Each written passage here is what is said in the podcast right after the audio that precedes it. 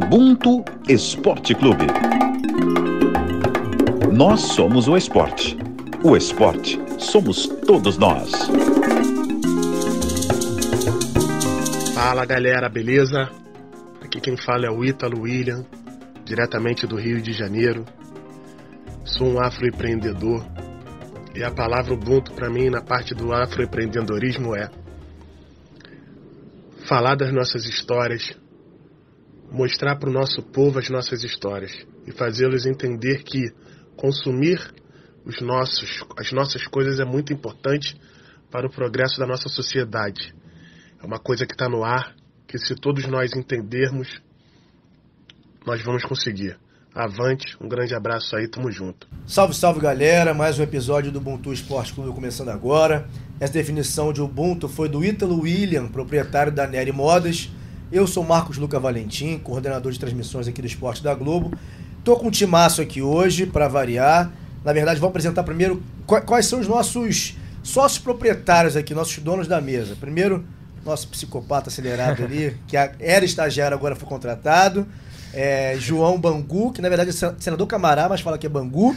Como é que você tá, irmão? Não, Bangu é do ladinho, senador Camará do ladinho de Bangu, só pra explicar. Ah, assim. você mora em senador Camará, não, não, você é honesto é com o público. É, felicidade de estar aqui, ainda mais um episódio tão especial, né, depois de um tempo. De uma vez que eu vim aqui era estagiário ainda e agora como contratado, felicidade enorme. Aí fugiu, aí? né? Aí subiu, na, subiu a cabeça, né? Explodiu, muito sucesso. Nada, nada, nada. Mas felicidade de estar aqui com vocês e vamos que vamos.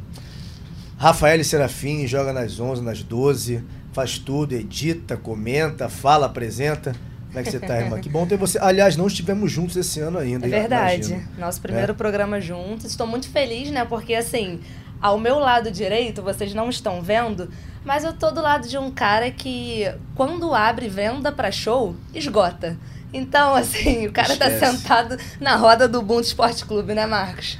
É estourado, tá não, é estourado, né? Então, assim, é muito importante ter essa pessoa que vai ser apresentada em breve aqui, já já, porque a gente, como fio condutor, é o esporte, a gente fala sobre esporte, mas ter o Yuri Marçal aqui com a gente transcende o esporte, fala sobre outras coisas e é muito bom poder saber que a gente aqui vai alcançar públicos diferentes a partir do nosso debate, da nossa conversa. Então, Yuri, antes de você, de você se apresentar, queria te dizer que a gente vai ter uma dinâmica diferente, porque quando falamos que você ia estar aqui, a gente abriu na nossa rede social, uma enxurrada de perguntas, uma enxurrada de, de participação. Mas a primeira pergunta é minha, antes de você falar um pouquinho aí. É preto, negro ou marrom glacê? Bem-vindo, irmão. E aí, aí, Marcão, e aí, galera. Pô, obrigado, obrigado. Recepção maravilhosa. Tô, tô feliz, cara. Tô feliz mesmo, assim. É meio clichê falar isso, né? Pô, muito feliz, tá fazendo parte aqui. Mas eu tô realmente feliz, assim, porque vocês juntaram tudo, enfim, todo o universo que eu gosto de estar tá presente, que eu gosto de, de, de assistir nessa brincadeira aqui. Então, é marrom glacê, respondendo essa pergunta. eu tava aguardando. E que legal, cara, que legal que a galera também, enfim, mandou perguntas, que esteja todo mundo é, muito ansioso, assim como eu tô, para enfim, esperando o melhor de mim, para vocês poderem se decepcionar bastante. a expectativa é essa. É isso. Bom, já vou começar com a pergunta que mandaram pra gente, uma pergunta até que imagino que você deva ter respondido várias vezes na vida. E falando de esporte, a Tabata Polini, que é uma repórter nossa aqui, repórter do Fantástico, ela perguntou por que você, que é carioca, ela é mineira. Por que você, carioca, torce pro Atlético Mineiro? Uma pergunta que imagino Sim. você ter, ter respondido mil vezes. Cara, é, pelo, pelo menos duas vezes por dia, duas, três vezes por dia eu respondo essa pergunta, sério. Eu tava até no, no ano passado, principalmente, né, por conta da campanha do Galo, é, eu tava entrando no automático, eu odeio fazer as coisas no automático, tá ligado? Então eu tava entrando no automático. Eu respondia tanto essa pergunta que eu já tinha, tipo, um roteirinho já, minha cabeça já ia pro lugar automático. Eu falei, cara, tem que parar com isso. Interagir de verdade com as pessoas. Mas, resumidamente, é porque em 2006, mais ou menos, 2005, 2006, eu era, eu era goleiro, né? Falo era, não sou até hoje, porque ainda agarro, só infelizmente não pude ser profissional, mas eu era goleiro e aí eu agarrava agarrava no Vasco, isso, agarrava no Vasco. E eu acompanhava muito goleiros em geral, assim, no mundo, aqui no Brasil principalmente e tal. E eu comecei a acompanhar muitos goleiros do Galo na época, porque o Galo tinha, sei lá, um plantel de. Sempre sempre teve, né? Boa parte da história, o Galo sempre teve um plantel de goleiros muito bom. Uhum. Mas na época tava com. Carine? Danley, pelo amor de Deus. Ah, não, foi depois, Olha Ele veio depois. Porra, cinco minutos de programa, você já tá me irritando. Mas teve, na época tinha o Diego Alves, que tá no, no-. Flamengo hoje e tal. Tinha. Acho que o Danley tava na época também. Tinha aquele outro goleiro que na época agarrava muito, mas hoje não falamos mais dele. E então comecei a acompanhar muito os goleiros do Galo, assim, comecei a ver muito e acompanhando os, os goleiros do Galo, obviamente vendo os, o- o- os jogos, eu via muito a torcida. E eu sou até hoje obcecado por torcidas em geral, assim. Eu acho muito maneiro, tipo, é, a festa que a torcida faz nos estádios, o, o- o- a coisa de cantar pra caramba, de. Sabe, essa energia mesmo legal que, que as torcidas fazem, assim. E a torcida do Galo tava, tipo, num momento que o Galo tava indo pra Série B, irmão, e fazendo uma festa absurda. E aquilo, todo jogo me arrepiava vendo aquela torcida. Então, eu, pô, pré-adolescente, adolescente, comecei a, sabe aquela coisa de quero fazer parte disso, sabe? Eu nun- nunca tinha tido isso com torcida nenhuma, de falar assim, pô, 100% eu faço parte disso aqui, porque é, é isso que eu espero de uma torcida. Apoiar o time, cantar nos momentos ruins, nos momentos bons e tal, não sei o quê. Você não tinha time, você não torcia pra ninguém assim? ah, Tinha, tinha, tinha, tinha um time. Que eu nunca vou falar qual é. Mas. toda, vez a pessoa me pergunta, tipo, em podcast, entrevista, mas você não tinha time, eu tinha, mas não. Jamais saberemos. E aí eu comecei a acompanhar muito a torcida do Galo, assim, e falava. E outras torcidas que, que aqui no, no Brasil eu acho muito, muito legal também, torcida do Santos, eu acho muito bonito, torcida do Vasco e do Botafogo, eu acho sensacional, assim, sempre as festas que, que, que faz. Torcida do, do Grêmio também, faz uma festa bonita. As torcidas do, do, do- dos times da Bahia, cara. Bahia, Vitória, sempre faz uma festa muito legal também, assim. Eu sempre acompanhei muito isso, topo do, do Palmeiras, que eu falei, né? E a do Galo me apaixonei real, assim. Me apaixonei de falar, cara, eu preciso fazer parte disso. E aí eu meio que comecei a torcer pro Galo mais ou menos, assim. Acompanhar, torcia. Pai, quando eu vi, eu já estava totalmente inserido de comemorar título, de, de, de sei, comemorar, no caso, a subida pra série, pra série A, de volta e tal, comemorar os gols, querer saber notícia e jogar com, com o Galo no videogame. E já sabia coisas internas, assim, do time. Tinha. Aí comecei a procurar camisa e tal. Tinha. é, falava já do Galo, tipo, com, com- com fogo nos olhos, sabe? Com uma paixão nos olhos para as outras pessoas muito, muito grande. E aí, estamos aí até hoje. E como é que é isso de você morar aqui no Rio, Uhum. ser esse aficionado, um fã fanático do Galo, sendo que você não mora na cidade, no estado do teu time? Como é que é essa, a dificuldade disso? Então, cara, foi, era muito mais difícil por dois motivos. Um, porque a mídia do eixo caga completamente para qualquer time que não seja do eixo Rio São Paulo. E então, para ter notícias, né, e na época que não tinha tanto coisa assim na internet, tanto acesso assim à internet, eu, era muito difícil. E o outro coisa ruim é que eu era pobre, então não podia viajar para BH para ver jogos, esse negócio tinha que torcer para ter um, um galho Botafogo para ir no Engenhão, um galho Flamengo, um galho Fluminense para ir no Maraca, e tal. E mesmo assim era difícil, porque volta na, na, na coisa do dinheiro. Eu ficava meio com medo também da coisa da torcida. Eu falava, cara, como é que eu vou entrar no Maraca, camisa do Galo e tal, não sei o que. Então, isso era muito. Era bem chato, bem ruim. E aí, pô, tanto que a primeira vez que eu fui no Mineirão foi ano passado, tá ligado? Assim que, que coisa, o lance da pandemia deu uma amenizada, eu fui primeiro jogo Galo Fortaleza da Copa do Brasil, e super pé quente, 4x0 e tal, fui jogaço. e aí, então, e- essa dificuldade eu tinha muito. E é também a partir do momento que, enfim, pô, o dinheiro começou a entrar, é, acesso à internet. Hoje em dia, tipo, a- a- o meu algoritmo ele é todo voltado para o Clube Atlético Mineiro. Aham. Então as notícias chegam em mim. É, é, então eu tive, pude comer a primeira camisa eu comprei já tinha acho que 19 anos, tá ligado? Achei por um acasíssimo no Rio, tenho ela até hoje. Dei ela pro meu filho até há pouco tempo, tomei de volta, porque ele também não estava usando. Falei, essa camisa é muito importante para mim, para você tratar como nada. E então, tipo, pô, com 19 anos já torci, sei lá, 6, 7 anos pro Galo. Então é muito. Era bem mais, mais complicado. Hoje em dia, pô, no, no ano passado fui em 15, eu acho, jogos, 12 jogos do Galo e tal. Agora esse ano ainda não fui, tô pensando em sábado, mas se eu não for, eu vou no primeiro jogo da Libertadores e tal. Então é isso. É, e é interessante você falar sobre a torcida, né? Que normalmente, ah, É, o futebol tem muito essa coisa com o ídolo, com o jogador que marcou a história no seu time. E aí você fala da torcida, né? Que primeiro você foi fisgado pela torcida, mas o Galo tem um ídolo que, para nós, pessoas pretas, é muito representativo, que é o Reinaldo. Ok. E eh, você já teve né, contato com o rei. E antes disso, ele já representava um papel muito importante pra você ter essa referência de ídolo no time que você escolheu torcer? Cara, sendo bem honesto, antes, isso bem, bem mais novo, o, o Reinaldo ele já ele representava muita coisa pra mim como jogador de futebol. Eu não tinha tanta coisa da, da- da- dessa consciência racial e tal, não sei o que, então era mais como jogador de futebol mesmo, porque eu já tinha visto o Romário falando sobre ele, já tinha visto. E quando eu comecei a torcer pro Galo também, você vai, obviamente, pesquisar os ídolos do time, e aí você vai se batendo com, com, com esses nomes e tal. E aí, o, então o Reinaldo já tinha esse comando. E aí eu fui pesquisar, fui sabendo, que ele não via o lance do punho cerrado na época que foi e tal. E aí, pô, me apaixonei mais ainda pelo cara. Depois, quando eu conheci ele, fiquei emocionadíssimo e tal, porque ele que veio falar comigo. É, e aí eu não tinha visto ainda e tal, quando a gente foi no. A primeira vez que eu tive. Ah, foi no título, na festa do título. É, eu já tinha. Não sei se eu já tinha falado com ele, mas a primeira vez que eu vi foi na festa do título. E aí eu tava, enfim, completamente louco. Ele veio, pô, eu vejo teus vídeos, não sei o que. Eu, meu Deus! Pô, pela ele, pô, sou teu fã, pô, não fale isso pra mim, você não tem o direito de ser meu fã. E foi muito, foi muito legal, assim, muito bonito. Depois eu tive a honra de poder dar um, dar um prêmio pra ele e tal.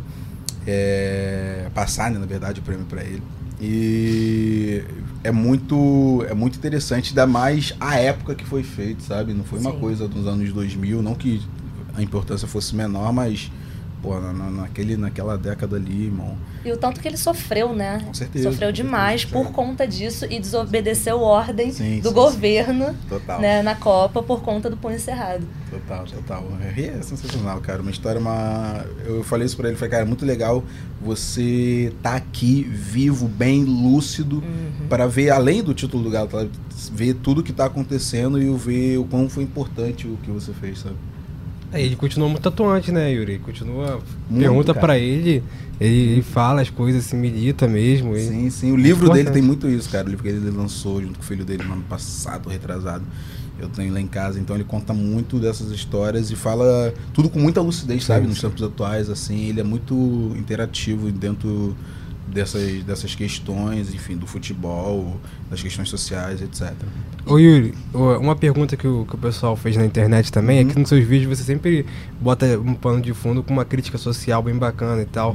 E você nos seus vídeos você valoriza bastante a- as religiões de matriz africana. E a gente tá vendo um movimento no futebol de jogadores é, falando que da, da Paulinho, sua né, religião, é. sim, Falando da, sua, da, da religião, e o pessoal perguntou como é que você enxerga esse movimento de valorização da, das religiões de matriz africana. Cara, isso é uma coisa que me acerta muito, assim, positivamente falando, né? Óbvio. Porque quando a gente pensou que ia ter um jogador na seleção metendo um gol e faz... Até me arrepio, papo reto. Fazendo, fazendo menção, fazendo a comemoração a, a- aos orixás, tá ligado? Como o Paulinho fez, que é, pô, meu brother. É, e tem outros né, que, a gente, que a gente sabe. Agora, possivelmente na Copa a gente deve ter uns dois, três. O Rafinha, tá? Tem, tem- enfim. Eu nem sei se o Rafinha fala abertamente que é macumbeiro, mas se não fala também, agora é pra saber não. Ele é. Vai ter que passar a falar. Passar pra lá. Mas, que é que, enfim, já, já viu algumas coisas dele, a gente já trocou ideia também sobre isso. Mas, pô, é muito. Eu acho muito legal, cara. De verdade, assim, eu acho muito legal, porque. é, primeiro que, que traz isso pra, pra todo mundo. Que, enfim, são, tá, tá no nosso dia a dia, entendeu? É nosso, nosso chefe, é nosso, nosso colega. Sim, sim. É, e é um jogador de futebol ídolo também da nação, pô. Tá aí, tá tranquilo. A gente sempre foi acostumado a ver muito, tá tudo bem também. É, muito, sei lá, o Kaká fazer gol, sabe? É, no Galo tinha o Pastor, Ricardo Oliveira e tal, fazer gol, graças a Deus. Tá tranquilo, beleza. E todo mundo acha normal, então todo mundo vai achar normal também o Paulinho meter gol e fazer o arco e flecha. Peraí, tô, tô me ouvindo? Sim, Acho que meu sim. fone que deu coisa. Fazer. Voltou. Fazer o arco e flecha de Oxóssi e tá tudo certo. E o que eu reparava é que no começo tinha muitas críticas, né? Nos posts dele quando Uhum. ele postava algo. E agora tu vê que muita gente tá começando a apoiar. As pessoas que também são de, de- da religião começam a comentar, tipo, apoiando. Pô, que legal e tal, você falando sobre isso. Eu acho isso muito bacana, esse movimento, assim. Sim, cara, é muito, é muito, muito legal, muito bonito. É importante, É importante, né? Representativo pra caramba, assim, e traz um. Traz uma brasilidade mesmo pra parada, tá ligado? Porque, sei lá, qual. Imagina uma Copa do Mundo, entendeu? Se o Paulinho for, Rafinha e tal. É, é o mundo inteiro vendo isso e que. E o candomblé, a Umbanda, são religiões, querendo ou não, brasileiras, entendeu? Sim. Então, é uma brasilidade muito grande, além de toda a questão e tal. É uma brasilidade muito grande, então eu acho muito, muito legal, muito legal, assim. Yuri, e fora do futebol, você era aquele molequinho que praticava vários esportes, várias modalidades, não tinha, não praticava porque não tinha acesso, caso a resposta Hum. seja não. Sim. É, como que é a sua vida assim com o esporte? Tem alguma outra relação? Você Cara, pratica? eu sou, sou apaixonado. Sei desde de, de- de que eu me entendo por gente assim. Futebol, principalmente, né? Jogo até hoje tal, não sei o que. Hoje, inclusive, tem. Bom de bola? Cara, eu sou goleiro. Eu sou goleiro. Então, eu Ah, até mas, jogo, mas jogo pô, aqui. bom de bola também é, goleiro, claro, pô. claro. jogo- Mas Menos assim, vazado. sem falsa modéstia nenhuma, eu agarro pra caramba. Até hoje. Eu fiquei. Eu jogava muito em 2018 e 2019, quando eu rodava com, com o Whindersson, o Brasil inteiro e tal, isso aqui. Todo final de show a gente jogava. Jogava um futebolzinho, grama sintética e tal. E aí eu parei, fiquei agora, né, quase quatro anos sem jogar. Eu falei, caraca, vou, pô, o peso aumentou e tal, e tem aquela mobilidade, por mais que eu esteja no jiu-jitsu atuante também. É, eu sou do jiu-jitsu também. E aí quando eu voltei a agarrar, eu voltei muito bem. Falei, cara, eu vou fazer isso todo dia de novo, porque me faz muito bem. Cara, é, esporte é aquilo, né? Além de toda a questão legal e tal, competitiva que tem, faz muito bem pra saúde mental. Mas eu fiz, faço jiu-jitsu desde meus 18 anos. É, e novo fazia, sempre fiz futebol, sempre fiz escolinha e tal. Depois joguei, joguei no Vasco já entre 15, 16, 17 anos, até quebrar o bonito do meu dedo. E hum, fiz vôlei também um tempo quando era mais novo. Gosto muito de vôlei, acho muito legal. E acho que eu, que eu, que eu me lembre só. Que eu me lembre só. Vou para mais uma pergunta aqui da galera, que até se falou de jiu-jitsu. Teve Uhum. uma pergunta do Cláudio Ribeiro, que é lá de BH, faixa preta de jiu-jitsu. Perguntou se Boa. você ainda está treinando ativamente. Tô legal, legal. E a tua graduação no jiu-jitsu. Eu sou roxa, cara. Era pra eu já estar muito mais avançado. Mas eu sou, sou roxa, eu comecei a treinar tem 10 anos isso. E hum, comecei pela MMA, na verdade, né? Comecei na MMA. Ah, mas Treinar- soco chute, não é só isso, jiu-jitsu isso, não. isso. MMA mesmo e tal. É, na época que tava febre do, do, do UFC, mas não foi por conta disso. Foi porque eu realmente apanhei muito a minha vida inteira na escola. E eu falei, pô, pelo menos tem que saber me defender aqui. Aí comecei a fazer legal e tal. E me, me apaixonei, assim, começou a me fazer muito bem. E dentro do MMA eu percebi que eu era muito bom. Ah, eu namorava também, ficava com uma menina, na verdade, que ela. Que ela é do Taekwondo. Hum, E ela era muito, enfim, era o último grau também do taekwondo, ela e o pai dela eram muito bons. Então eu comecei a fazer, chutava bem e tal, não sei o quê. E dentro do MMA eu comecei a perceber que era muito bom de chão. Dentro do submission eu era muito bom. É, saía bem, me defendia bem e tal, não sei o quê. Aí fui fazer um dia, tinha aquela do... Aquela coisa do... Aquele preconceito, né, que tem mesmo com, com, com, com jiu-jitsu, assim, de pano, né, quem, como falam Sim. MMA. Ai, pô, mas eu, eu- quando eu fui fazer, eu falei, percebi que era uma infinidade de coisa que você tinha e me apaixonei, comecei a treinar só jiu-jitsu, jiu-jitsu, aí acabou ficando só no jiu-jitsu, tal, e com pouco tempo, pouco tempo, entre aspas, porque eu treinava todos os dias quase. Eu fui, fui da branca pra azul, passou um tempo, eu fiquei um tempo sem treinar, por conta que tinha começado faculdade, tal, tal, tal, tal, tal, tal, comecei a fazer teatro. Aí nesse meio tempo eu voltei e fiquei também uns dois anos ali, pouco, direto, treinando até eu pegar a roxa. Aí peguei a roxa, comédia estourou, aí viajando, viajando, viajando, ainda tava fazendo faculdade, inventei de ter um filho, aí complicou a vida. Aí voltei, mesma coisa também, assim que a pandemia deu uma aliviadinha, assim, é no meio, no meio da pandemia, meio pro final da, final não, que a gente não acabou. Mas aí voltei agora, tô, tô com a roxa ali treinando, treinando legal. Pelo É, menos é duas vezes por né? semana. Você falou do pano, eu, eu fiz luta livre durante um tempo. Vou, não vou voltar a rivalidade de luta livre com jiu-jitsu aqui para as pessoas ouvirem, achando Uhum. muito sacanagem. Mas realmente com o pano eu treinei poucas vezes, o, o refino da técnica é diferente. Você falou de esse preconceito de treinar Sim. de kimono sem kimono, dá outra visão. Né? eu queria voltar, aliás, vou promover uma troca rápida aqui, porque como um programa Substituição, especial, né? é, todo mundo tem um jeito de estar aqui hoje, de poder participar, Ah. de poder se a- adequar à agenda pra gente explorar ao máximo a tua presença. Então agora a Rafa e o João vão dar uma saidinha, já, daqui a pouco Valeu, eles voltam. pessoal. Agora vão ver Pedro Moreno, comentarista da casa, outro que faz tudo também. Boa. E Diego Moraes falou de luta, o cara tá chegando agora também aí. É Enquanto isso. eles se equipam ali, vou deixar uma pergunta pra você. Uhum. É até o que falaram antes do em relação à tua paixão com o Galo Sim. e sobre a as religiões de matriz africana, a importância. O Paulinho falou isso na Olimpíada. Sim, Então, sim, essa visibilidade.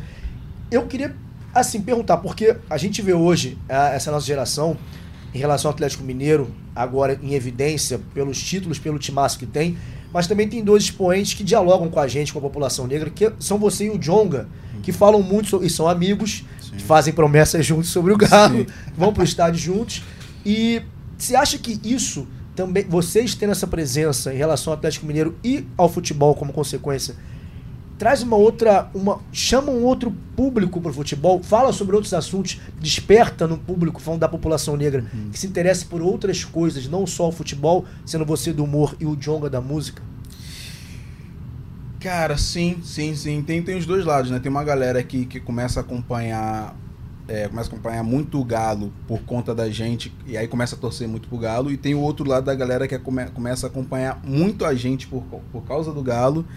E começa a torcer pra gente, começa a Sim. acompanhar, ouvir nossa, nossa arte e tal. E, e, e os dois eu acho muito positivo, assim, muito legal. Tipo, é, o Galo é uma das poucas torcidas no, no, no- no Brasil que todo jogo, ou quase todo jogo, tem a, a faixa grandona de vidas negras importam Sim, lá verdade. e tal. E é muito, é muito bacana a galera é, acompanhar quando a gente vai no Mineirão, a gente tá sempre no meio da galera, sempre no meio da loucura, tá? A galera acompanhar isso e, e, e, e ver esse, esse lado do artista e o lado da, da, da consciência de tudo mesmo, tá ligado? A gente troca muito com, com o público e o público aprende muito com a gente, consequentemente a gente aprende muito com o público, tá ligado? Essa, essa vice-versa é, é muito, muito honesta, assim, e é uma coisa que me deixa muito feliz, muito feliz, essa, essa, essa junção de tudo, né? Do futebol, com a arte, com as pessoas mesmo que a gente, que a gente é e com, com as pessoas que estão que estão chegando para curtir, curtir esse trabalho. Eu acho, pô, é muito, é até bonito pra caramba. Boa. E aí, Cara, tu teve, não, aí, tu, teve, tu teve a cara de pau de falar que eu faço tudo, tá do lado de um cara que já foi goleiro, o cara é um dos maiores humoristas do Brasil, o cara faz jiu-jitsu, tá, um monte de luz. O Diego já tava ali com o olhinho brilhando ali. Quando terminar aqui, já vai querer gravar, marcar matéria pro esporte espetacular, já tá com o olhinho Diego brilhando ali. Não, tem que ser. Antes, antes, antes a gente vai ter que marcar um treino, Yuri. Que você mora no Flamengo, que eu fiquei sabendo. Sim, sim. Então vamos ali, vamos ali no Dedé Pederneiras, trocar uma ideia, trocar uma Excelente, porradinha. Vou chamar o Marcos. Luca, que ele gosta de um Muay Thai, de vez em quando Boa, ele tira boa, essa onda, um- né? Já faz um treino aí, nós três aí. Por favor, por favor. Por favor. Cara, eu queria te fazer uma pergunta assim. é, A gente já, já falou que já citou, você hoje é um dos caras, dos maiores humoristas do país, um cara absolutamente talentoso. Eu queria saber se, assim, se você tem noção, se você para pra pensar às vezes nisso, tipo, do tamanho que hoje você tem. Assim, porque você começa co- assim, fazendo humor, brincando muito com a questão da realidade de onde você veio, que é muito próxima de vários de nós aqui. E aí você emenda o teu trabalho, o teu trabalho, o teu trabalho ganha uma proporção muito grande, mas hoje você já está além disso, você hoje criou a tua marca, hoje você é uma referência que vai muito mais além do cara que te segue ali para ver o teu conteúdo sobre a, a- a comédia, sobre o humor. Assim, você tem noção hoje de tipo a proporção que você tomou e o quanto que você é, não vou nem falar espelho assim, exemplo, mas como você é de fato referência para grande parte do público preto do Brasil? Cara, primeiramente, obrigado. Mas é, eu não paro muito pra pensar nisso, não, porque. que Eu não sei, eu não sei que, pra que lugar minha cabeça vai dentro desse, desse, desse pensamento, tá ligado? Eu sei que, que é, é muito importante, pelo menos pra mim, que, o que tá acontecendo, o que eu faço tal, e as coisas que eu, que, eu, que eu gosto de falar, as piadas que eu gosto de fazer, e o lugar que eu, que eu gosto de, de estar, tá ligado? que é o palco, enfim, internet é, ele é esse refúgio também, mas principalmente ali em cima do palco. Mas eu eu gosto de chegar perto, de ter a consciência de que algo está acontecendo e é muito é muito legal, muito representativo. As pessoas mesmo quando pô, estão no show e trocam essa ideia e falam, é, são sempre com trazem sempre, aliás, uma, uma uma visão muito positiva de tudo, sabe? Vem com a energia muito lá em cima, assim, uma alegria muito, muito legal, um astral muito legal, que não tem como não entrar nessa energia também e comprar essa ideia e ficar feliz com, com isso que está acontecendo e querer fazer mais, querer fazer melhor. Eu sempre me cobro muito para fazer tudo muito bem, tudo muito, muito. que seja pelo que eu pelo menos fique satisfeito de alguma forma com aquele trabalho, com aquela piada, com aquela temática que eu estou trazendo. E aí, consequentemente, o público também vai, vai achar bacana. Mas eu não. Eu. Claro que criando um, um comparativo, eu percebo que sim, pô, eu tô fazendo uma coisa muito, muito importante e eu sou muito bom no que eu faço. Criando um comparativo, né? Não um comparativo, ah, eu sou melhor que o outro, não, mas Uhum. colocando no parâmetro mesmo no Brasil. É, mas fora isso, eu não, realmente não paro pra pensar. Tá até conversando com a minha mãe essa semana. Ela falou, Ih, já sabe como é que tu vai fazer, o que, que tu vai fazer ano que vem e tal, de trabalho. Eu falei, mãe, eu não sei o que eu vou fazer mês que vem. Eu tô concentrado nos shows que voltaram agora e é isso, assim. Mas eu não penso muito realmente na- na- nas coisas futuras, assim, não. E ansiedade nem deixa. E Yuri, vou até aproveitar o que você está falando da questão de toda hora eu tô tentando fazer o meu melhor, evoluir. Provavelmente quando as pessoas te abordam, te conhecem pela primeira vez, além de pedir uma foto para ir para você segui-lo no Instagram, rede social, pede para você fazer contar uma piada. Ah, conta uma piada aí, Sim, tira aí a sim, piada aí sim. do nada aí, pá, sei o quê. Existe algum limite para piada, seu, na sua opinião? Já tô aproveitando essa semana que é é uma semana que tem Sim, sim. sido muito isso discutido, né? Então, Aham. existe limite para piada? Cara, para piada não, para humor não, porque eu acredito que o limite é o silêncio, tá ligado? O Thiago Ventura fala muito isso, mas ninguém riu da sua piada, tem que rever a sua piada. E beleza, e, e também o, o- o limite subjetivo, né? O seu limite vai ser diferente do, do, do limite Pedro, né? Uhum. do Pedro, que vai ser diferente do limite do Marcão e tal, que vai ser diferente do meu. E a gente tem que entender, claro que tem um, um- um plano geral que você pode, pode se embasar, que ele também não vai ser 100% correto, né? não vai ser 100% assertivo, aliás, mas você pode é, entender e acompanhar a sociedade, pô. Eu acho que o humor, como, como uma arte também, que a gente nunca pode deixar de lembrar que o humor é uma arte, assim como a dança, assim como a música, assim como uma pintura, é uma arte, não é chacota, não é sacanagem, com muita, porra, cara, tira a chacota, não sei o que, não, pô, é uma arte, pô, a gente estuda muito, é matemática, e a gente vai errar, vai acertar e tá tudo certo, pô. Mas é. Você vai entender o limite e acompanhar a sociedade. Eu acho que a gente, como comediante, tem que ter essa, essa, essa abertura para entender o que está acontecendo na sociedade, que a gente está inserido e, e ir trabalhando em cima daquilo ali, que eu acho que até facilita nosso trabalho, sabe? Acho que é isso. O, o Diego fez essa pergunta, eu vou pegar também gancho pelo que o Pedro falou, que eu reparei um certo cuidado dele falar em espelho, né, etc. É, porque- Eu reparei do, do que... E, e aí você perguntar, porque É porque tem quando um você peso. espelho, gera É. uma obrigação que não- não- nem todo mundo tá. Fato é- sensato, não pode É, errar. exatamente, é. E aí o que o Diego falou, é, dessa parte, dessa referência de o limite da piada, pegando até embalo da semana do, do Will com, com Sim, o Chris Rock claro. no Oscar, e aí juntando com essa pergunta do Pedro, que eu queria te perguntar é o seguinte, além do limite da piada que você já explicou o que você acha, a tua opinião sobre isso, essa questão que é um debate que tem sido mais aberto cada vez mais, de, de ser um espelho, de ser uma referência, ser um perigo porque essas pessoas que são referências se sentem na obrigação de só acertarem. A gente viu o episódio do Oscar, são dois caras que são referências no que fazem, né, são contemporâneos, e aí um tá errado, os dois estão errados, esperava-se do, do- dos dois uma postura diferente, logo sendo referência, eles não podem errar. E aí, pra gente aqui, agora, nesse momento, somos quatro homens negros aqui, e muito foi colocado esse papel da, de racializar aquela questão de daquele episódio serem homens negros se agredindo pra cair nesse estereótipo da violência. Como você vê, não só o episódio do Oscar, vamos pra além do Oscar, tá? Essa questão de da referência. Como toda hora a gente que te acompanha aqui no, no teu Instagram, nas tuas redes, vê muito isso, que você é uma, é uma referência e positiva, obviamente. Isso te traz um peso de você pensar assim, caraca, se eu fizer isso aqui de errado, vai todo mundo pagar, porque os nossos acertos são individualizados, nossos erros são coletivizados, né? Exatamente. É, você sente isso também de ter esse peso, caraca, pô, não vai ser o Yuri que errou, vai ser um homem preto que errou e fez uma coisa bizarra, você sente uma coisa do tipo? Cara, já senti, mas foi por muito pouco tempo, assim. Porque a pressão realmente, como você falou, é muito grande. E. Só que agora eu já parto da premissa de que, irmão, eu vou errar, tá? Eu vou errar, pô. Eu vou errar e lidem com isso, entendeu? Eu lido. Sim. Por que, que vocês estão me acompanhando desde sempre, pô, curtindo 99% das coisas que eu, que eu faço, que eu falo, né? Re- re- Referentes ao meu trabalho e fora dele também. É, vão, vão, não vão curtir agora. Também podem não curtir, tá tudo certo. Podem abandonar o barco. Mas assim, eu vou errar. Porque eu sou uma pessoa, pô.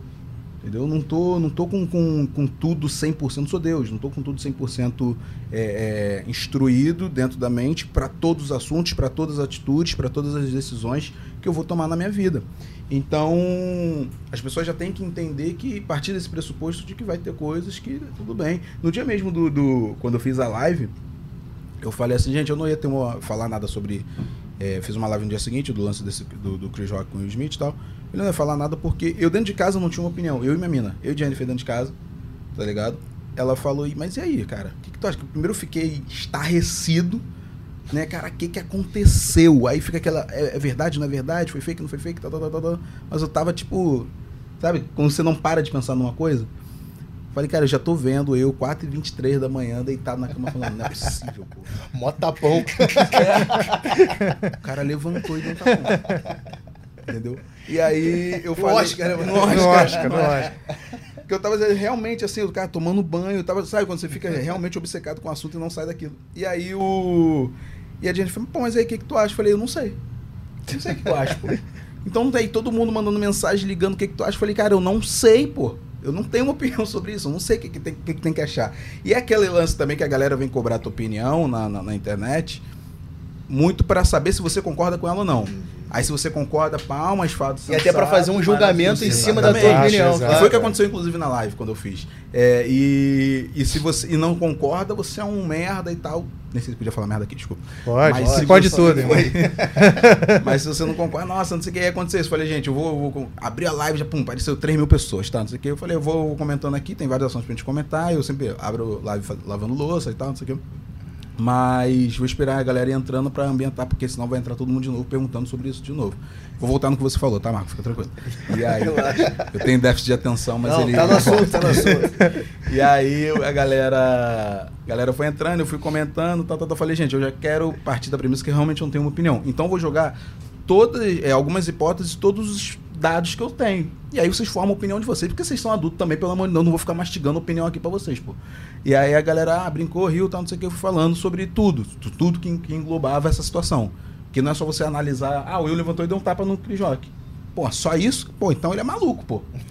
Foi só isso. Então Qual o é maluco. contexto do negócio? É. é. Ah, não, mas o Rock contou uma piada que ele não gostou. Foi só isso, então? Então ele ainda é maluco, pô. Ele só contou uma piada que ele não gostou. Não, mas tem todo. Qual foi a piada? Por que que fez, tal, não sei o que, o que que acontece, o que que vem antes, como é que é a cultura é, estadunidense em relação a isso, papapá. Eu fui levantando coisas ali que também não eram, não eram minha opinião, mas dados que eu sabia que também podia até gerar uma opinião da pessoa, não. A pessoa também podia ficar tão na dúvida quanto eu. E aí eu falei, ó, e eu tô falando isso pra vocês, sabe o que, que vai acontecer? Daqui a pouco alguém vai postar, vai twittar, vai falar assim, ah, Yuri disse que não concorda. É, foi exatamente o que aconteceu.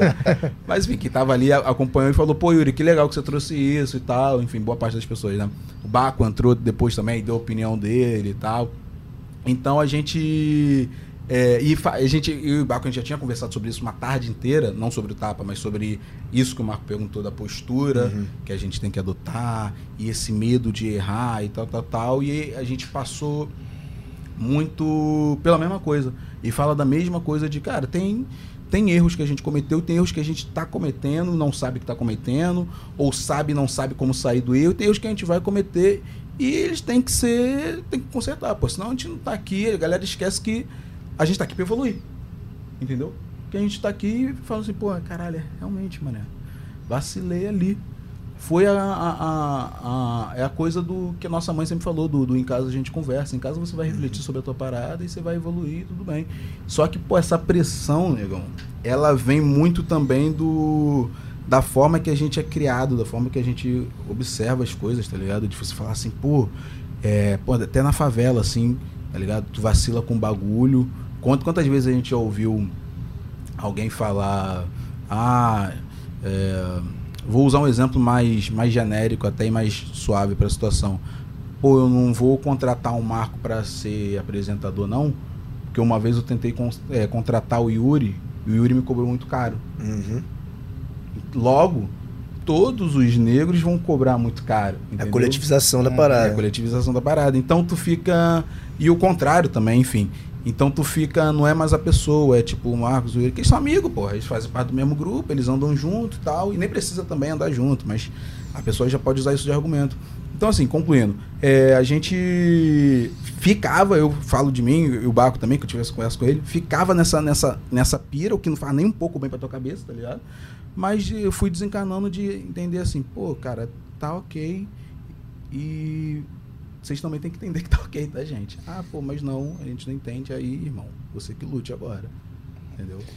Cara, eu queria te perguntar sobre a questão de, da, da representatividade. Assim, esse projeto ele nasce de uma necessidade que a gente observou aqui dentro do, do, do esporte da Globo de ter uma maior representatividade e a gente entende que nesse, nesse tempo de projeto a gente conseguiu evoluir algumas coisas, mudar algumas coisas, inclusive dentro da empresa. Eu queria te perguntar como é que é, assim, no teu meio, eh, você veio da internet, né? Então, assim, é, é- já é, é, é muito aberto, muito amplo. Hoje, no teu meio, como é que, você- como é que você vê essa questão da representatividade é, é, quantitativa em relação a, a- a humoristas pretos chegando? Você sente que isso tá melhorando, tá crescendo? Você percebe ainda dificuldade, por exemplo, para conseguir patrocínio? De repente, não em relação só a você, mas a, a outra galera, outros pretos que conversam, que chegam contigo? Tem, pô, tem, tem. Eu acho que tá, tá, tá, tá crescendo. A, a internet ela consegue colocar esse lugar mais amplo de, de né, a tua bolha, o teu algoritmo te jogando pro lugar e você, pô, tu curtiu o Yuri Marçal, então tu vai curtir, né, o teu, teu sei lá, teu TikTok, teu, teu, teu Instagram já fala, pô, tu curtiu o Yuri Marçal, então tu vai curtir o Jordan Matheus. Pô, então tu vai curtir o fulano de tal, então tu vai curtir o... E aí, você, quando vê, você tá, jog... tá curtindo mais pessoas, tá jogando pra mais pessoas e tal, e vão saindo mais pessoas também. Estão vendo, pô, você tem Yuri Marçal, tem Jordan Matheus, tem, tem Guilherme Júnior, então acho que dá também. Encontrei num- com um cara no shopping, sei lá, uns três dias, é, que ele falou isso pra mim, exatamente isso que você falou na pergunta, ele falou como forma de, de, de- de gratidão, assim, tá ligado? De saber que é possível. E eu falo sem falsa modéstia nenhuma que eu, de, pelo menos na- dentro da minha geração, eu sou um dos responsáveis por isso, tá ligado? Sim, sim. E muita gente foi chegando. Claro que eu também tive que ter umas pessoas que, como eu sempre falo, do, do, do Robson Nunes, do próprio Hélio e tal, pra falar assim: pô, mano, esse cara eu gosto desse cara pra caramba. Pô, será que se eu fizer a mesma parada que esse cara aqui, eu, eu consigo fazer bem também? Será e tal? Não sei o que. Então, ver esses caras me, me inspirou e me inspira bastante. É muito legal ainda dividir palco com ele e tal, sempre me emociona. E, mas dentro da minha geração sou um dos responsáveis com certeza. Então, tipo, essa essa coisa da internet ela ajuda muito. Claro também que tem todo, todo o lance que a gente já falou aqui, do cancelamento, tal, que acaba sendo também mais pesado pra gente, mas ela, ela, ela ajuda muito. E o lance de patrocínio, cara, eu fico com medo de responder essa pergunta, não por de, de medo de perder patrocínio nem nada, não, até porque eu nem tenho. Mas de. O que já diz muito, né? É. O que já diz muito. Já diz muito. Respondeu, né? Mas porque parece que eu tô pessoalizando. E uma coisa que eu tenho evitado sei lá, bastante de um ano pra cá é pessoalizar as perguntas para e responder elas de forma geral, tá ligado? Que sei lá, eu posso falar assim, ah, pô, o patrocínio ainda tá muito ruim pra gente, tá longe.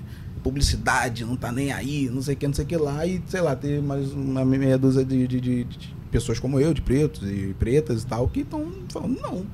Pra mim tá super legal, tá super tranquilo e tal. Claro que ela também não pode né, generalizar e responder por todo mundo. Mas, dito isso, tá uma merda ainda, meu parceiro. Tá uma merda, não fui chamado pra Lola, não fui chamado pra, pra nada, não sou chamado pra nada, não tenho contrato vitalício, vitalício não, não tenho contrato de exclusividade no momento com nenhuma marca. É, faço, obviamente, bastante publicidade, graças aos deuses e tal, mas é, eu acho que, agora falando não de mim, que eu realmente tenho um conforto maior em relação a isso, é, é absurdo tu, tu, tu, como o AD colocou lá, tu vê que Lued, pô, não foi chamada. É. Tá ligado? O AD mesmo Uhum. foi chamado como uma das maiores vozes. E, e de várias, é todo mundo exemplo dos dois que são pessoas próximas. Tipo, de várias e várias e várias outras pessoas. Não, não tem essa, esse, impulsionamento, não tem um patrocínio, não acha interessante. E quando acha, é um valor esdrúxulo que te oferece, fala assim, pô, irmão, peraí, tu quer que eu dedique o meu mês pra essa parada? E tu tá querendo me pagar tanto? Tem que aceitar qualquer coisa, né? É, que é um mané. favor, né? Tipo, é, é- É é- realmente, isso, cara, rola comigo muito. Até hoje, muito, muito o lance de da, da, da marca chegar ou da, da, da, da- da emissora chegar e falar, oferecer uma parada e tal, e tu, como se tipo fosse a oportunidade da tua vida, entendeu? E aí se tu responde de uma forma mais, um pô, tá arrogantaço, mano. Pô, o maluco tá se achando, o Yuri tá, tá falando, pô, irmão, não, eu só tenho dois filhos, não tem como eu falar pra eles assim, ó, pra, pra, pra escola dos meus filhos assim, pô, esse mês eu vou pagar com story, valeu? não tem como, pô, preciso de dinheiro. É o meu trabalho, eu sou bom nisso, entendeu? Não, não preciso mais de oportunidade. Se eu abrir uma venda de um show agora aqui, vão duas mil pessoas, pô. Tá maluco? Preciso de dinheiro. É o meu trabalho, eu vivo disso. Então, tipo, rola muito, muito, muito, muito, muito de, de- de- de- tanto de, de- do lance da publicidade, tanto do lance tipo, do trabalho mesmo, do audiovisual, te chamar como se fosse oportunidade da tua vida. Às vezes é, tá ligado? Também não vou ser completamente grato, não. Às vezes é, fala, pô, uma puta oportunidade, que legal. Vou fazer, mané, essa parada aí. Aí o cara fala, então, é, são 36 diárias, 1.500 reais, tá? Aí tu fala, ah, pô, beleza, 1.500 por diária, vamos aí. Não. Valor É, total. Total. Ah, entendi. E a Bruna Marquezine ganhou um milhão e meio, né? Entendi, claro. Então, tipo assim, é, é bem. E é muito doido, cara, que a galera tá falando isso ontem com a Jennifer. Tem gente. Vai parecer muito, já vou falar de antemão que vai parecer muito que eu tô passando pano, mas não é. Pelo contrário. Tem gente que não percebe isso. O contratante que não percebe isso. Que vai te chamar, pô, vai chamar o Pedro, vai chegar, vai falar, pô, Pedro, pô, vem aqui, me ajuda aqui pra apresentar uma parada, pra tu montar um formatinho aqui pra mim. E é tanto, tal, não sei o que, não sei o que lá. E ele não percebe que ele tá sendo, além de, de, de- de racista mesmo, tipo, te, te, te tratando como Depreciando o teu trabalho. é, tá ligado? Eu estou te chamando. Eu, sabe essa coisa, essa postura de cima Tô te baixo? dando essa O oportunidade. tal do Salvador, né? É, o tal do Salvador. Ele não, não percebe e fala, pô, mas eu chamei o cara, o cara ficou ofendido com a minha proposta, mané. Caralho, pô, aí fica difícil, pô. Como é que tu quer contratar o cara? O cara pô, ficou ofendido de, de tu oferecer trabalho, pô. Parece que eu xinguei a mãe dele. Fala, pô, meu amigo, mas aí você tem que se ligar também de como você tá oferecendo, de como você tá. é, a discrepância de uma, de uma oferta para outra. A gente se comunica. Hoje em dia, eu falo isso com a Jennifer, que é muito importante, até emendando no outro assunto aqui, é muito importante a gente se falar sobre dinheiro, se comunicar sobre dinheiro, tá ligado? É, claro que não, não, não de uma forma, ou enfim, invasiva ou desrespeitosa, mas, cara, você tem um amigo e tal, você tem uma amiga, é, a gente fala muito isso, a gente, pô, vários amigos que a gente tem, brancos e tal, e brancas, caramba, a gente fala sobre isso. Ah, não, pô, eu vou fazer um filme tal, que me chamaram, tal, tal, tal, pra tal teste, me ofereceram tanto.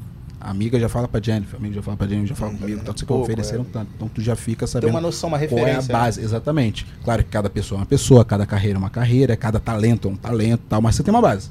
A base você tem, entendeu? E aí dentro daquilo ali você vai jogando, porque não pode, você não pode chamar, ah, ah, sei lá, me veio um exemplo na cabeça aqui agora, mas um valor que você oferece para uma pessoa que tem mais ou menos o mesmo tempo X de carreira, que é parecido, sei lá, você oferece o valor, tá entendendo? Completamente diferente, tipo, muito diferente.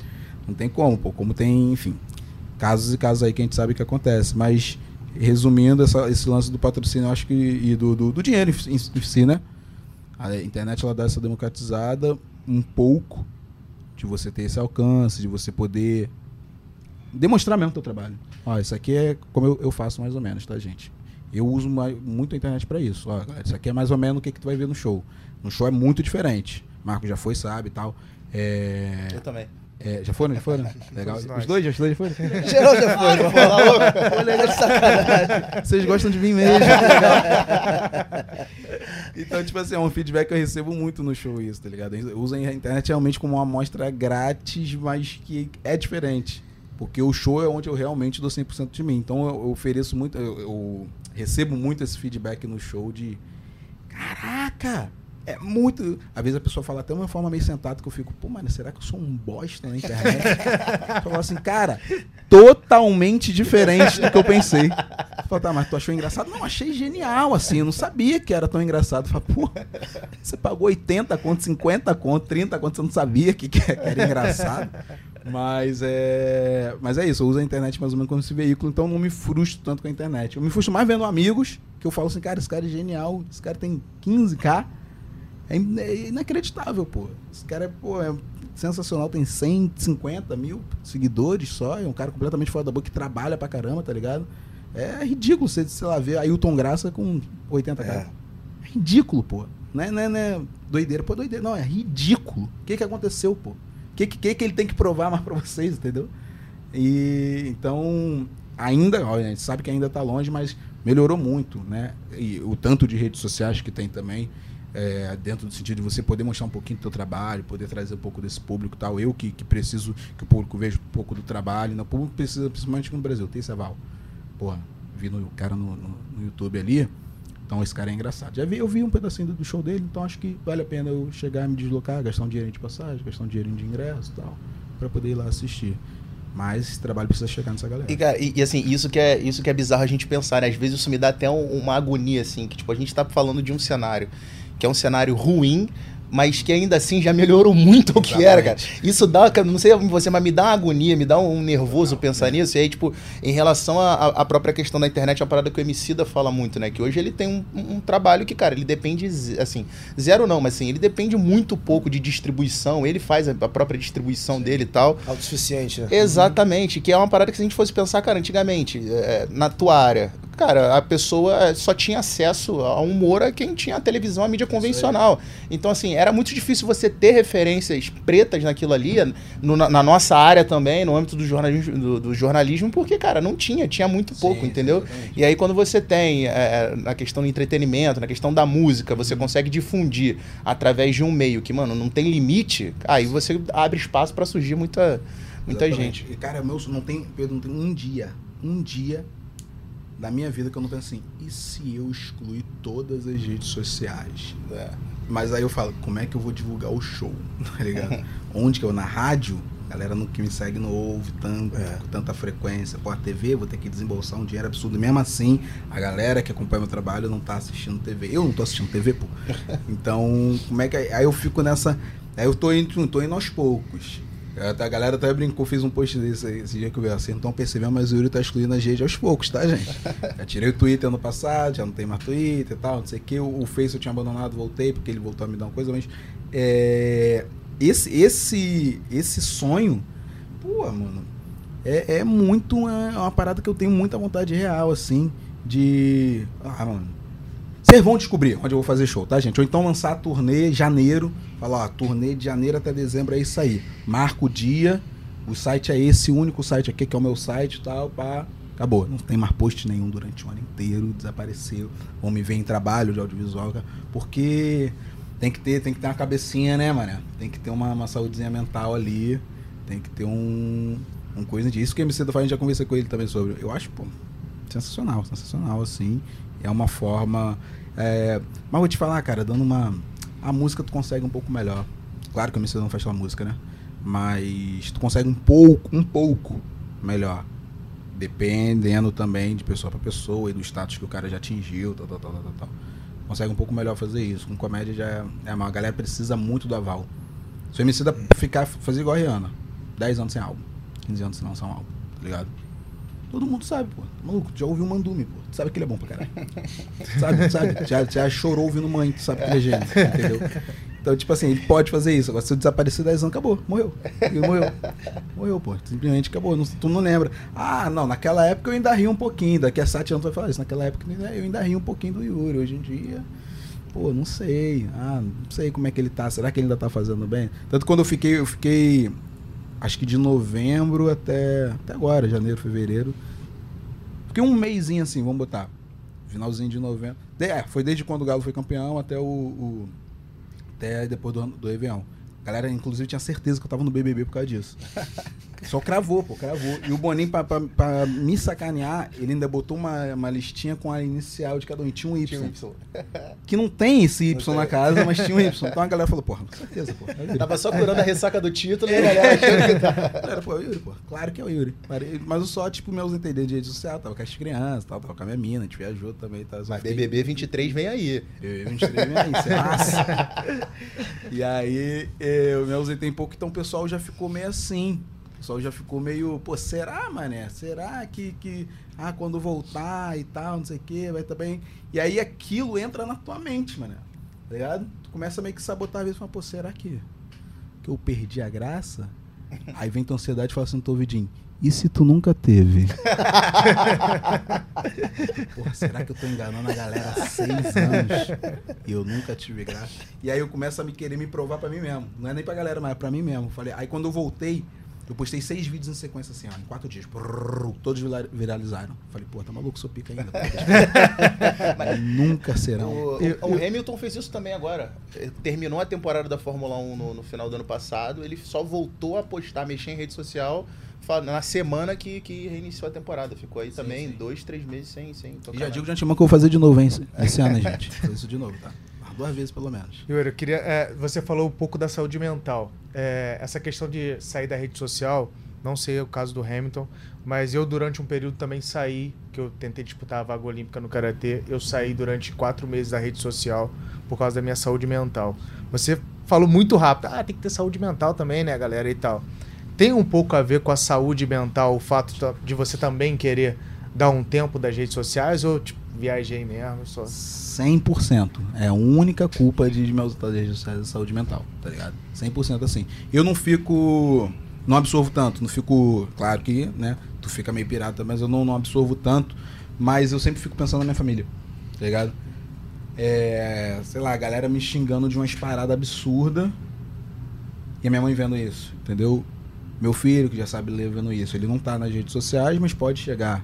Eu acho que facilmente. É, isso uma hora, é, e uma hora vai. Vai, uma hora vai é, também, já tá, vai fazer- oito anos. Então, tipo, sempre fico pensando, ah, na minha mãe vendo a Sueli, que eu falo que é, que é- Me criou também a minha mãe, né? Que eu falo que é minha mãe, minha mãe branca, vendo isso, sabe? Minha mina. Então, fico assim. Na minha cabeça meio que faz sentido, ah, se eu não tiver, não vão falar, vão me esquecer um pouquinho. Não vão. Mas, tipo, vão me esquecer um pouquinho, né? Porque, ah, Yuri Marçal é importante, lá, lá, lá, lá, lá. Não, é porque tem a galera que vive realmente de jogar um ódiozinho na tua, no teu peito, pô. E não tem jeito. Então, e tem um lance também, cara, da preguiça. Eu sou muito preguiçoso. Agora, pensando bem, não é só por conta da saúde mental, não. Muito preguiçoso, então teve que ficar assim, cara, Ter que se eu produzir. 95 saúde mental. é. Se eu tiver aqui todo dia, a galera vai ter, eu tenho que fazer um conteúdo, mano. Eu vou ter que jogar um conteúdo. Se eu tiver aqui todo dia, eu, eu vou querer. Também tem a coisa da vontade, tipo, eu vou querer fazer conteúdo. Reagir aos assuntos, tipo, é, essa então cobrança, isso. né? Pô, reagir aos assuntos sempre me dá dor de cabeça, eu não sei por que eu insisto. Alguém faz algum bagulho, eu, pum, posto um react daquilo. Daqui a pouco a pessoa me ameaçar. Pô, postou minha cara aí, mané. Não sei o que, processinho, bababá. Eu, meu Deus do céu. Todo, cara, quase todas as vezes que eu reagi a alguma parada, ah, não sei quem. A mina lá, samba esquisito. Eu, pum, vou e samba esquisito. Daqui a pouco a mina, pô, mano. Pô, tu postou meu vídeo lá.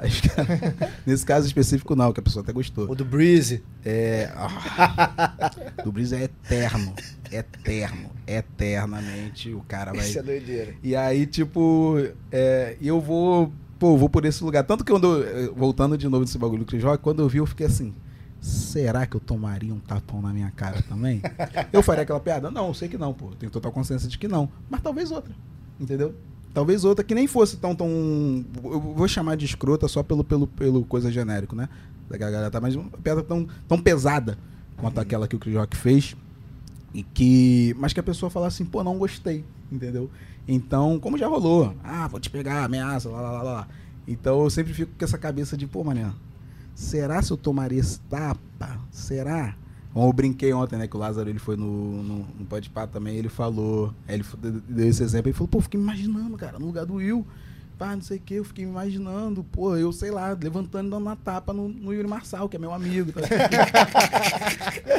Teu nome.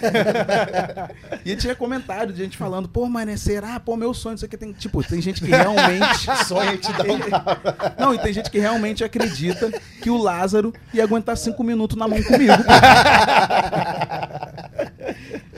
Eu mandei a mensagem pra ele e falei, tu sabe que não dá pra você. Tu sabe que eu sou bom de esquiva, pô. Pô, cara de de jiu-jitsu. Ah, pô. Na pior das hipóteses, ele não corre mais que eu. Na pior das hipóteses, ele não corre. Então, tem muito esse lance, pô. Tem o, acho que é, maior parte mesmo é por saúde mental, e não tanto minha, mas da- da- das pessoas que acompanham, pá, mas o lance de, caraca, mano, tem, tem rola uma cobrança, né, mano? Quem é criador de conteúdo tá ali. E aí? Aí acontece um bagulho desse, porra, não vai falar sobre. Aí não sei o que, não sei o que lá, BBB. Aí, porra, não vai falar sobre. ah, E, e às vezes não. Às vezes tu não vai falar sobre.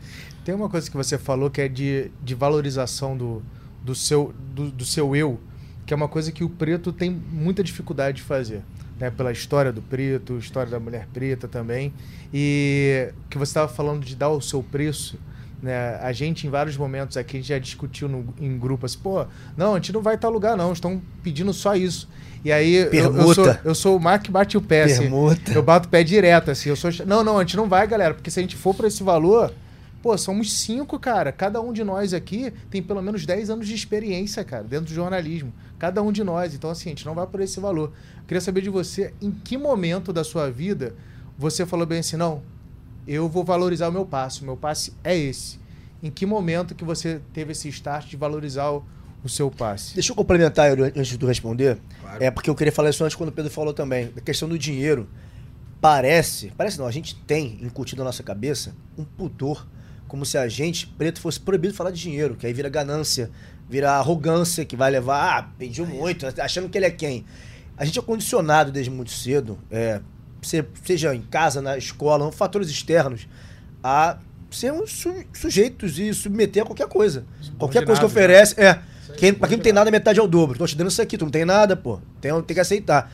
Então, juntando isso que o Diego falou, desse, quando você se atinou, despertou para ver o teu valor real, isso, é, a gente ser condicionado a achar que falar de dinheiro é proibido, é ruim falar de dinheiro, é errado falar de dinheiro.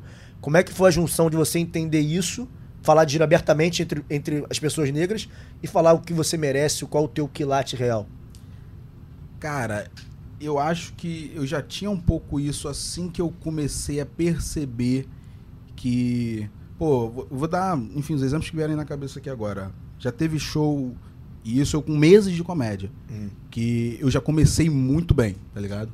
Normalmente o a, que a gente chama de open mic, ele vai, começa a fazer, faz alguns shows, um mêsinho, dois mêsinho, papapá. Então é tudo muito cru, as piadas e tal. Uh, pô, minhas primeiras piadas foram pro meu especial agora. Então, tipo, já comecei muito bem.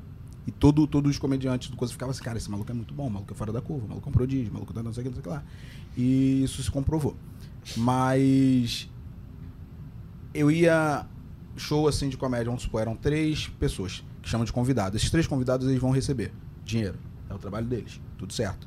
E aí eles chamam às vezes um que é tipo canja, que é um cara que vai ali testar alguma piada, mostrar um pouco do trabalho, já faz comédia há um tempinho, pá. E o open mic, que é o cara que tá apresentando o pela primeira vez ou nas primeiras vezes ali, tipo, ele é iniciante na comédia. Eu era iniciante na comédia e eu era melhor do que os outros quatro no show. Muitas vezes eu salvava o show. Quem era o único que não recebia? Eu. E às vezes eu aparecia, inclusive, no Fly. Pra você aparecer no Fly, você vai receber. Eu era o único que não recebia. E tu era o único preto nesses lugares? Pro... Ah, porra, na, na maioria. Na né? mais a época, provavelmente sim. sim. Tá falando o quê? De. Não, não tô falando de muito atrás. tempo, não. É, tô falando de 5, 6 anos. 6 anos. anos atrás, isso. 6 anos atrás, 2016. Mas nos shows, normalmente sim. Então, tipo, eu comecei comecei já nessa época a perceber, achava normal realmente, pô, é, é, é o, a premissa o cara não receber. Uhum. É, tinha um comediante que inclusive falava, pô, não, não, como, como Capela já fez, tal, como Morgado já fez, Paulinho Serra fazia, não, você vai receber sim, você vai lá comigo, você vai receber sim. Mas é porque o cara era maneiro, uhum. entendeu? Não era porque a regra era essa. A regra do sistema, vamos chamar assim, era essa. E aí Beleza, então já, já comecei a entender isso. E aí depois a minha mina Jennifer, ela começou a estudar, agora a gente já falando mais recente, estudar muito sobre finanças, estudar muito sobre dinheiro, estudar muito sobre. A gente começou a falar abertamente com, sobre isso, tá ligado? Porque tem isso também, tipo, nos casais, tá ligado? Nos casais de não falar sobre. Sim, pá, sim. Pá, pá. Como a gente é da mesma profissão, né? A gente é artista, a gente falou, cara, a gente tem que falar, a gente vai ser contratado, a gente já foi contratado várias vezes juntos, tá ligado? A gente, a gente vai ser contratado juntos e tal, e por mais que são, sejam carreiras diferentes, sejam experiências diferentes, a gente tem que ter uma base aqui de, de como vai ser. E aí tu tem que entrar nisso que você perguntou, da parada da valorização. Tu fala assim, pô, mano, eu sei como é que é mais ou menos tabelado. Calhou também quando a gente começar a produzir. Para você começar a produzir, você tem que entender qual é o preço da galera. Sim. Tá ligado? Então, pô, eu sei como é que é, que é tabelado mais ou menos. Como é, como é que é tabelado entre aspas, tá, gente? Existe uma tabela para artista. Mas, tipo, eu sei como é que. que Com tá, a base ali, o padrão, é, né? Como é que tá rolando aqui a situação. Então, vamos, vamos ver isso aí. E aí, irmão, é um trabalho de autoestima gigante que eu nunca tive na minha vida inteira. Mais de três, quatro, três aninhos pra cá eu comecei a ter. Da, da valorização de como o seu trabalho é bom. É, é eu ia dizer dentro da comédia, mas eu acho que bate no que, que o Coisa falou. Além do, do- da, de você se culpar de, de, de falar dinheiro, de receber dinheiro, tem o lance de você se culpar por saber que é bom. Que aí, irmão, tu é só arrogante, pô. tu é só prepotente quando você fala isso. Só que aí, quando a galera. Muitas vezes, é, amigos meus da, da, da comédia e tal falava, falavam, pô, mané, eu saía do palco falando, pô, mandei bem, né, mano? Assim, de boa mesmo, né? Tipo, caralho, tirei onda, pá, não sei o que. Não, pô, mandei bem, foi legal, né, mano? A galera riu, pô, que bom. Aí o pessoal, pô, tá se achando, hein? Aí me chamava pra dar conselho mesmo, falava, pô, Yuri, ficar falando dessa vez da galera, pô, todo mundo vai achar que tu é arrogantão, então não sei o quê. E eu ficava com aquilo na cabeça, e eu, caraca, é mesmo, a galera vai achar que sou arrogantão. Eu ficava me culpando por me achar bom, sendo que eu era bom, entendeu? Sendo que, tipo, a, a realidade não condizia com o que o resto tá falando, porque tava todo mundo rindo pra caramba mesmo.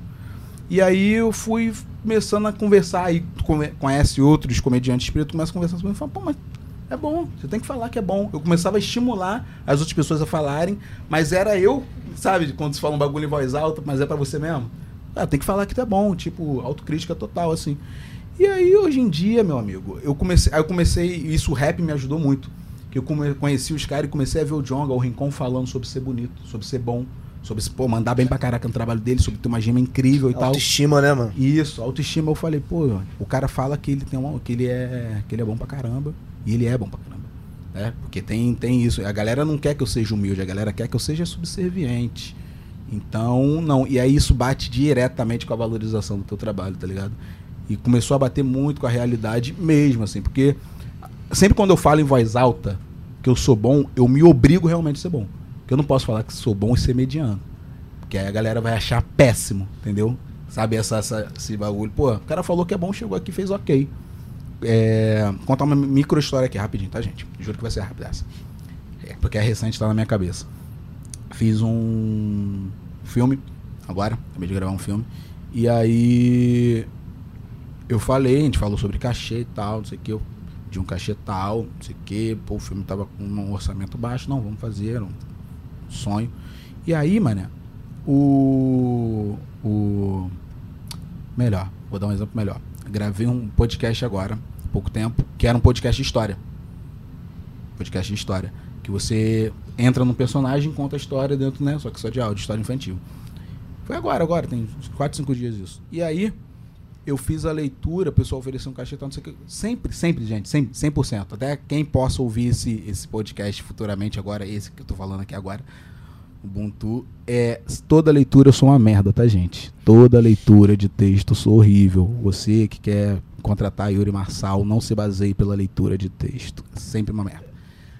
Porque eu enxergo mal, porque eu não dou 100% de mim na leitura, porque, tipo, enfim, vários motivos. E aí, quando a gente fez a leitura, o cara falou, vamos fazer a leitura, o diretor falou, eu vou pontuando os negócios ali. Eu já tinha até recebido o cachê da parada, tá ligado? E isso dá uma cobrança até maior. e aí ele leu, aí ele, a gente leu, a- fez a leitura lá e tal, não sei o que, não sei o que lá. Cara, quando acabou a leitura, o diretor tava com uma cara meio tipo. Cara, a gente contratou esse cara. Por que, que eu fiz isso da minha vida? Não era pra ter pago É, antes. exatamente, um bagulho que só a galera genial fez, entendeu? É, é Zezé Mota, Lázaro, o Ícaro Silva tal, e era eu. Foi umas quatro, inclusive. E eu ali. Aí eu falei assim, meu amigo, é... ele falou, pô, vou apontar algumas coisas aqui na, da tua leitura. Eu falei, ah, deixa eu só te contar uma parada rapidinho. Ele falou, pode falar, que eu falei, que eu esqueci de falar isso no início. Ele pode falar. Falei, eu sou a merda na leitura, tá? Não se baseie na minha leitura por uma coisa. Eu juro pra você que quando você der o ação lá, vai, vai acontecer. Aí ele falou assim, vamos fazer o seguinte então. com- eu tô gravando duas vezes com todo mundo. Eu vou gravar duas vezes contigo. Se a primeira não tiver ok, eu pontuo as coisas que eu anotei aqui, pode ser? Falei, ok. Acabou a leitura, o cara tá, acabou a gravação, o cara tá chorando, pô. Já tava chorando. E era um bagulho de comédia, tá ligado? Mas tinha momentos emocionantes também. Acabou o cara falou assim: pô, eu imaginei que você fosse ser melhor que a leitura. Você quer falar, o diretor. Imaginei que fosse ser melhor que a leitura, mas não que fosse ser isso, cara. Você foi genial. Que coisa linda. Pô, foi o melhor episódio, não sei o que, não sei o que lá, papapá. E eu com uma carinha de. Falei, pô. Então, tipo assim, eu já tinha consciência de que eu ia mandar bem, tá ligado? Eu não podia ter insegurança naquele momento que eu não podia mandar bem, de que eu tinha que ser do caralho e tal, não sei o quê, e, e, e, e o cara comprar essa ideia e poder, poder acreditar no meu trabalho o tanto que ele acreditava antes de eu fazer aquilo, ou o tanto que eu acredito no meu trabalho. E isso vai, de- novo, bate com essa valorização de você falar, acontecer isso que você contou ali, de falar, pô, pô, não vamos não, mano. Pô, não, isso aqui não vamos não. Mas ao mesmo tempo, eu não sei se você tem isso, e graças a Deus isso tá diminuindo em mim, é o medo de não ser chamado mais, né? Você fala assim, pô, vou falar não, vão me achar escroto e não vão mais me chamar e eu não vou ter mais trabalho e as crianças vão passar fome. Que legal. Mas tu sempre, irmão, mesmo que o teu subconsciente sempre dá um vai negar contigo mesmo. Depois não reclama aí, ah, estão me panelando, tal. Então, tipo, eu tinha mais isso quando começou esse lance dessa valorização e tal. Agora foi diminuindo. E as coisas que você vai fazendo também sobre ser autossuficiente, abrir empresas, lá, lá, lá, vai falar, você tá me chamando. Fica até realmente receber numa prepotência de, beleza, vocês estão perdendo. Não vamos chamar? Vamos chamar quem então? Quem vocês vão chamar? Vamos chamar? Então, ah, chama outro então, tranquilo. Porque senão, irmão, você até trabalha, mas você vai ter que ir pra trabalhar oito vezes, dez vezes para ganhar um. Tá entendendo? Porque vão te pagar picotado e você vai estar tá dando um esforço do caramba e vai perder outros trabalhos por estar inserido naquele. Enfim, são várias questões que a gente ficaria aqui três, quatro horas falando. Vou promover a última troca aqui para te encaminhar para o encerramento, até porque vocês não sabem que vão ver essa gravação aí de manhã, de tarde, de noite, de madrugada, mas a gente está na hora de almoço, tá todo mundo agonizando aqui, fazendo autofagia já. Voltar agora, Rafael, vamos voltar, Rafael e João. É a última aí. É, e eu só para poder também já, enquanto de novo, coloca o microfone ali, o fone uhum. certinho. É, a gente falou sobre vários assuntos aqui, teve um que eu estava pensando como é que eu ia abordar que fizesse sentido, porque quando eu pensei, no, a gente pensou junto no programa, é, me, veio, me vieram à cabeça nomes de grandes humoristas, de homens negros que fizeram história nesse país e, de certa maneira, tinham ligação com o esporte, especificamente com o futebol. Você falou do Hélio, né, o Hélio Sim. de la Penha, que é um, o mais contemporâneo, botafoguense, lunático, mas também teve, a gente teve o Mussum e teve o Grande Otelo, que fez filme, inclusive, de futebol. Sim. De alguma maneira, é, esses três caras, você falou do Hélio, mas é, você falou de dinheiro, né? A gente sabe, você mais que a gente, porque, como você já bem falou, é um estudioso, inclusive, e obviamente tinha que ser para ser o cara que você é. é.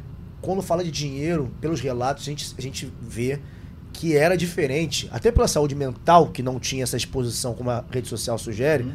Grande Hotel e Mussum, é, que são gigantes, para hoje em dia, esses caras, de certa, de certa forma, são um parâmetro não só de talento, mas de falar assim, eu não vou aceitar ficar neste lugar, porque esses caras são geniais.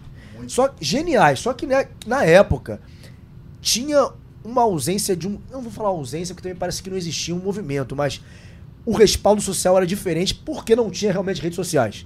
Então não era tão democrático o respaldo. Talvez não chegasse para eles tanto assim você tem esses caras como, primeiro, referência é, no humor, no que você propõe a fazer, e segundo, referência de, pô, os caras passaram por coisas que eu não quero passar, embora fossem geniais, tiveram que submeter algumas coisas que eu, não, eu vou me recusar a me submeter. Você consegue entender que você tem esse poder, você sente que você tem isso? Cara, eu não vou tanto por esse lugar. Tipo, primeiro que, é, que é, são, são referências, a história do Mussum, fiz o filme dele agora, é uma, é uma história incrível no sentido de, de admiração de um lugar artístico uhum. muito forte, tá ligado? Muito forte, assim. Então. E o Mussum já se posicionava muito. Sim. A época dele. Muito, muito, muito. E, pô, assim como eu, é um cara é, também apaixonado por futebol, é, mangueirense, Música. É. pagodeiro demais, entendeu? Então, tipo, entra nesse, nesse lugar de, de referência e eu já estudava muito Mussum desde novo por, por conta do humor físico dele, que eu sempre achei genial, assim. O timing dele de humor uhum. cênico é muito, muito legal. Mas isto, perdão, estudando a história mais ainda, que joga nisso que, que, que você levantou, que é o lance do. Pô, cara, é até meio é meio. Não sei se é desrespeitoso a palavra, mas. A gente fala covarde. É, é, é. Esse delicadeza que entrar no, no, no, Você aceitar esse tipo de coisa, como se, sei lá, um Mussum. Claro que não é, não é isso, mas como se o Mussum, como se o grande hotel estivesse olhando lá de onde ele estivesse falando assim: pô, meu filho, eu fiz isso aqui, isso aqui justamente para você Exatamente. Nessa, nessa parada. Porque realmente, claro que são épocas diferentes, eu imagino que, pô, eles devem ter passado por umas paradas. Imagino não tem, né, historicamente uhum. contando, muito, muito piores. Mas, pô, cara, a gente recebe, você sabe disso, umas paradas totalmente desrespeitosas. Sim. Totalmente respeitosa mesmo. Então tu fala assim, pô, mano, vamos, quero trabalhar só, tô trabalhando, então vamos, vamos manter isso aqui de uma forma que você entenda que você também vai estar vai tá colhendo benefícios. Sim. Que eu tô trabalhando, você tá trabalhando e tá todo mundo trabalhando e a gente vai se dar bem, pô. Maluco, não vou, não vou me, me entrar, me jogar, me, me colocar nesse lugar é, só porque, sei lá, você. Ah, falta de orçamento, falando de dinheiro, né? É, falta de, de, de não sei o quê, falta de, de, de experiência, tal, tal, tal. Eu já fui. Já fui não chamado para lugar. Não chamado não. Boicotado mesmo, literalmente essa palavra, né? Tirado de lugares. Porque eu faço fazer, fazia piada, faço ainda, né? Piada com o presidente. Entendeu? E não era por uma questão política, era por uma questão de motivo que Humano. você achou. É, você achou. Tipo, todo mundo, cara. Qual comediante hoje não fala do presidente? Qual comediante não, não toca no assunto político? Mas, tipo assim, o Yuri não. Sabe? Então, ele não é uma coisa de perseguição nem nada, não, mas colocam a gente mesmo numa bolinha, numa bolhazinha ali, pra não sei o quê. É, de cobrança e desse lugar de, pô, não, é menos. Ali tem que entender que é menos. Então, hoje em dia você não tem tanta essa desculpa, mas antes usava muito, ah, mas é pouco tempo de carreira, tal, tal, tal, tal, tal. Então, irmão, é, já conversei muito com o Hélio, muito, muito, muito, pô, dezenas, dezenas e dezenas de vezes sobre, sobre toda a situação e isso faz a gente aprender muito. Assim, ah, então era assim.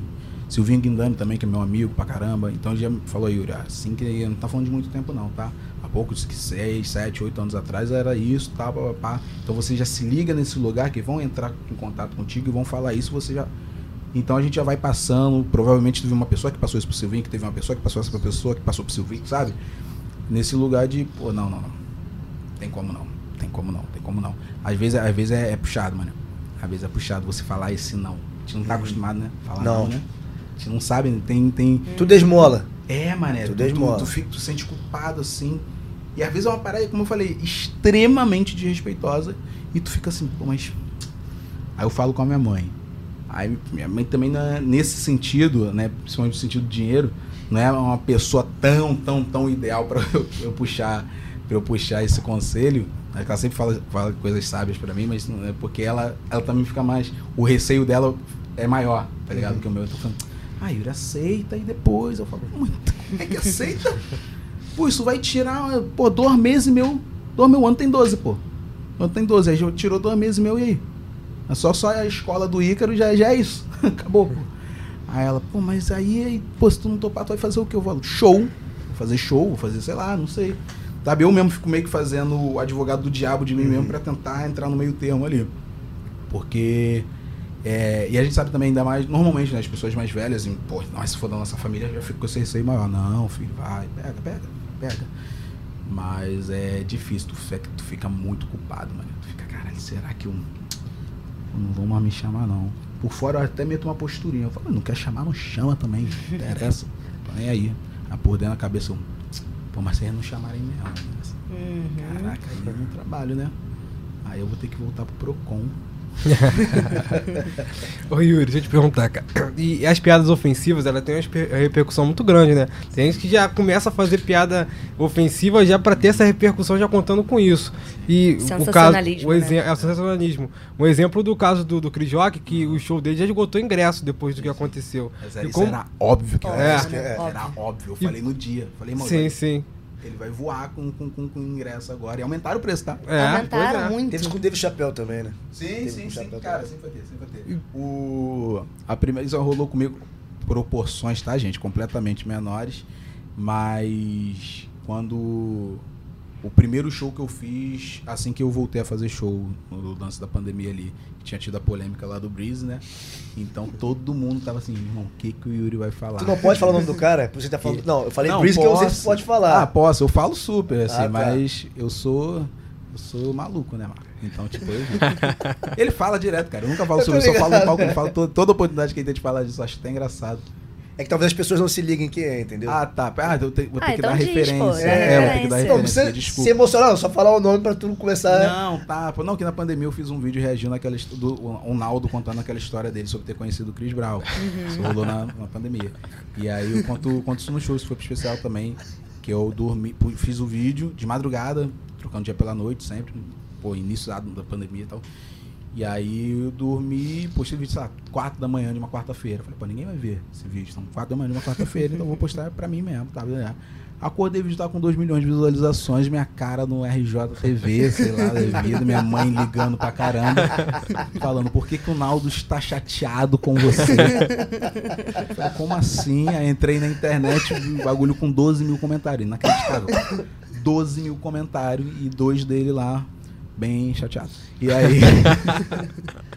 e aí a parada repercutiu pra caraca, ele fez um monte de coisa e tal, não sei o que, fez televisão e lá, lá, lá, lá, lá. E eu nem ia falar sobre isso no palco, só que eu fiz uma, uma aposta mental de que se tal coisa acontecesse, vai fazer. Se ele fizesse tal coisa, vai fazer. E aí ele foi e fez essa coisa. Eu falei, vou falar no palco. Só que passou um tempo, tá ligado? Que isso rolou no início da pandemia e eu fiquei oito meses sem fazer show. Fui um dos últimos comediantes ou o último a voltar a fazer show, porque eu realmente tava com medo.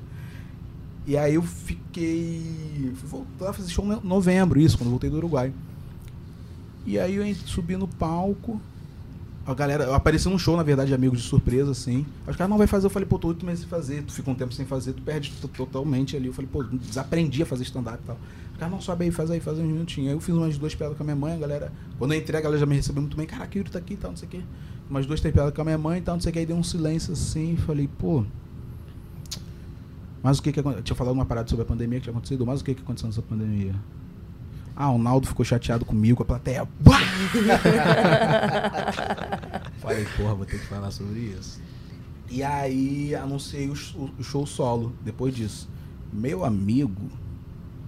Nossa, galera, tipo. Tu via o olho, pô, da pessoa assim na, na plateia. Tipo, Querendo sangue, né? aquilo, pelo amor de Deus. Tá ligado? E aí, eu, quando, quando aconteceu essa parada do Chris Rock, eu falei assim, cara, o, a parada do, do Smith, falei, ó, gente, sei, falei isso na live, vocês podem cravar. Três coisas vão acontecer. Uma, o, os, não sei se ele tá em turnê, mas os shows do, do Chris Rock vão, a venda vão lá pra cima.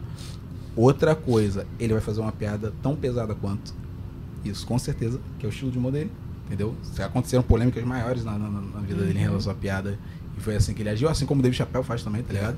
E outra coisa, possivelmente ele vai estar no próximo Oscar. Né? Aham. Possivelmente. Isso aqui eu não cravo, mas possivelmente ele vai estar no próximo Oscar. Então, o que que tu falou? Foi, foi isso, né? Da, É, da- foi desse isso. lance da, da... A galera, pô, a galera... A galera O ódio do bem. É. E, ô, Yuri, eu tenho duas. A gente tá já chegando no fim, né? Sim. Enfim, a gente tá aqui tomando bastante do seu tempo. Ah, Mas tá muito divertido. Cheio de fome. E aí eu queria te. Uma, eu tenho duas perguntas. A primeira é: é fácil te fazer rir? Sim não. Sim não. Porque, tipo, tem vezes que você já entende a mecânica ali do. Tem visão mecânica, né? O humor é matemática mesmo. Então você sabe mais ou menos como, como fazer rir, ou fazer a pessoa rir, ou fazer um determinado público rir e tal, não sei o quê. É... Mas. Eu não sou muito fã de só fazer rir, né? Eu gosto de, eu gosto de gargalhada, cara. Eu gosto de gargalhada, eu me cobro muito pra isso mesmo, assim. Tipo, por isso até que tem essa. Eu falei aqui com eles, né? Que tem essa surpresa, às vezes, no show, que a galera, cara, meu Deus, eu não. Nossa, tô passando mal, pô, meu queixo tá doendo tal, não sei o que, não sei o que, porque eu gosto da gargalhada. É, me eu passei mal de rir pra- no seu é, show. É, ah, você foi também. Cara, Falei, cara, pô, todo mundo foi. é, vocês foram no, no- do, do, do especial ou nesse novo? Eu fui antes, antes Ah, da pandemia. antes. É, Ah, então. Miguel Ah, eu fui Falabella. Mas possivelmente Rio. vocês viram eu falando sobre o, o Naldo. vocês viram, né? É legal essa parte. Eu gosto É boa, é boa. Mas, cara, têm que até fazer a propagandinha aqui. Vocês têm que ir no novo. O novo tá bem legal. O novo tá um pouco mais profundo, né? Que eu falo sobre afeto e tal. Falo sobre sentimentos, sobre paternidade ausente, esse negócio todo. Uhum. Mas tá muito engraçado também. Então, tipo, isso foi uma coisa também que eu me cobrei pra esse show novo. Falei, cara, o show, pô, o show antigo a galera gargalhava quando eu falava de- do meu filho, quando a galera, do meu filho no metrô, quando a galera quando eu falava do Naldo, quando eu falava do Jesus ser preto e tal, não sei o quê. A galera gargalhava. Eu falo de macumba. e, Pô, é Do teu nisso- filho. É, do meu filho. Então, tipo, nesse a galera tem que gargalhar também. Então já começo tipo, com 25 minutos contando a história da minha família, que a galera vem muito, muito, muito por Porque é isso, eu gosto da gargalhada. Gosto de, Aham. tipo. É, gosto dessa surpresa boa também da galera ir no show, rir, rir, rir, rir, e ficar assim, meu Deus, nem tem uma parte preferida por conta disso, tá ligado? Pô, essa parte que eu gosto muito, pô, mas tem aquela ali também e tal. Então, assim, é, é fácil quando você entende legal, a mecânica, quando você tem essa naturalidade, tem gente que é, pô, todo mundo né, conhece uma pessoa que é muito engraçada naturalmente, você não sabe o que, que é, o que, que acontece ali. E mas ao mesmo tempo é difícil porque o que tu acha engraçado, às vezes não é o que ele acha engraçado, que às vezes não é o que ele acha engraçado e tal. E o comediante ele tem que achar o geral, né? E isso é difícil, isso eu acho muito difícil. E a última pergunta é: eu tô lendo a autobiografia do Will Smith e logo no início ele fala sobre. Que está vendendo também pra caramba, tá? Tá falou do É, mas eu comprei antes, tá? Sim. Eu sou bastante fã dele, eu comprei antes. E, e aí eu já tava lendo quando aconteceu toda essa polêmica. E logo no início ele fala que o ser engraçado colocou ele em alguns lugares que ele precisava estar. Então, por exemplo, ele estudava numa escola que era muito branca e a forma como ele era aceito, que ele não era o crioulo, ele não era o neguinho, era porque ele fazia as pessoas rirem. É, no- já no onde ele morava, que era uma região de pessoas pretas, na comunidade, na igreja, ele não era bem aceito e bem visto porque parecia que ele era branco demais para estar naquele lugar por Porra, conta da escola. todinho. É, era, era isso que eu Esse show queria. novo justamente fala sobre isso. Sobre agora, porque tipo a minha, a gente sempre foi pobre, né? Mas a minha mãe, Uhum. o pouco dinheiro que ela tinha era para ela colocava para minha educação e para minha saúde. Tipo assim, eu estudava em escola particular, sempre estudei em escola particular e sempre tive plano de saúde, mesmo que o piorzinho ali, mas eu tinha um plano de saúde, não precisava ir para hospital público se eu passasse mal. Então, tipo, na, na fa- e morava em favela, né? Uhum. E aí na favela eu era o. Nossa, ele é todo. Hum, né, sabe? Todo tipo. É porque a gente não aceita esse lugar de ter o mínimo, né? Que é educação e saúde de Sim, qualidade, sim, sim, né? Exatamente, exatamente. Então, tipo, a galera. Claro, né? Eu me interagia super bem ali com todo mundo, mas era, era isso. Eu entrava nos assuntos que o pessoal ficava, tipo, cara, de onde ele tem essa referência e tal. As pessoas da, no ensino público, por não ser bom, então, tipo, eu tava na mesma série que um amigo meu, sei lá, sexta série, na época. Sexta série, e um amigo meu também tava na sexta série. Eu já tava aprendendo uns bagulho que ele tava, que eu, ele tava aprendendo uns bagulho que eu tinha aprendido no primário, que eu tinha aprendido na terceira, quarta série. Então, tipo, a gente tava, não podia trocar ideia sobre, não tinha as mesmas referências de ensino é, por conta disso e tal. Por conta disso também. E então a galera já me dava um, ei, ô, ei, peraí. Que isso, tal, para chegar nas minas mesmo. Isso impacta em tudo, cara. Em tudo, em tudo, em tudo.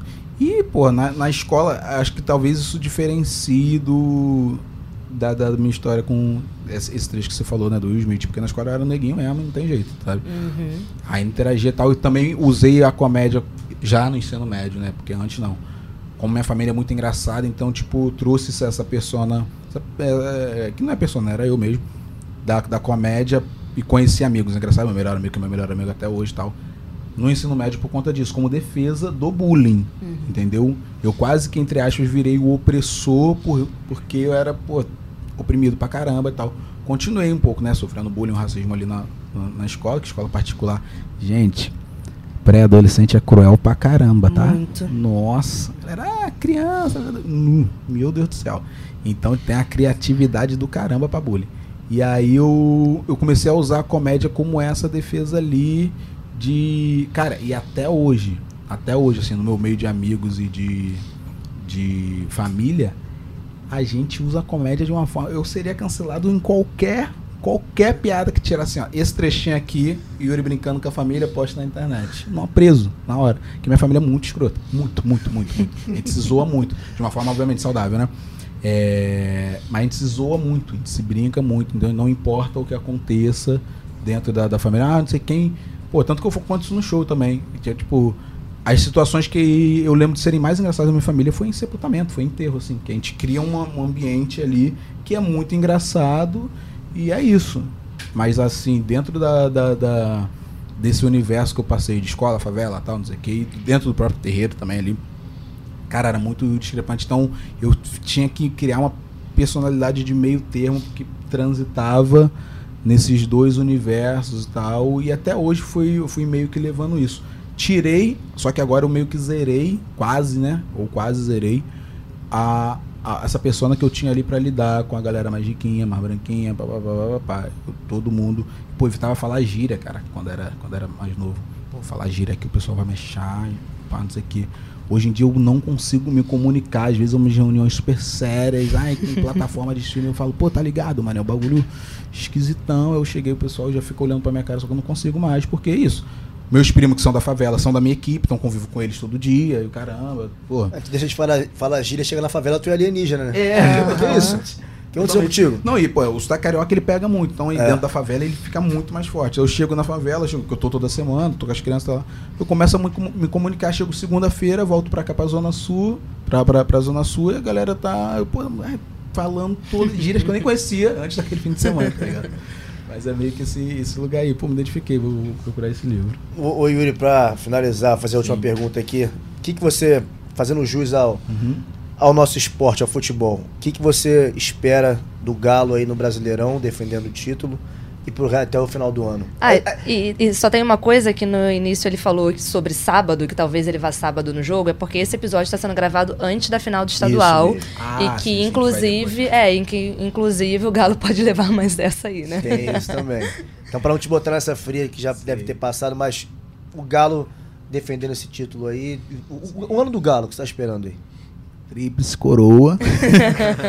Cara, querer, assim, a gente torcedor do Galo, a gente sempre tá com um pezinho, né, atrás. Eu lembro do no ano passado, o meu melhor amigo, ele ficava puto comigo. Que tipo assim, cara, já era certo. Era, Era certo, certo, cara. era muito já era certo. certo. E aí, no jogo do. Um jogo antes do Fluminense, qual foi? Juventude. Jogo do Juventude, o Galo ganhou 2x0. Era só ganhar mais um jogo. Sendo que. Ah, não. O Flamengo tinha perdido. Era só ganhar mais um jogo. Aí o jogo seguinte era o jogo do Palmeiras. Isso. Era o jogo do Palmeiras, que foi meio de semana, o Galo empatou. E aí era só, tipo, empatar, vamos botar, ganhar mais um jogo que era campeão.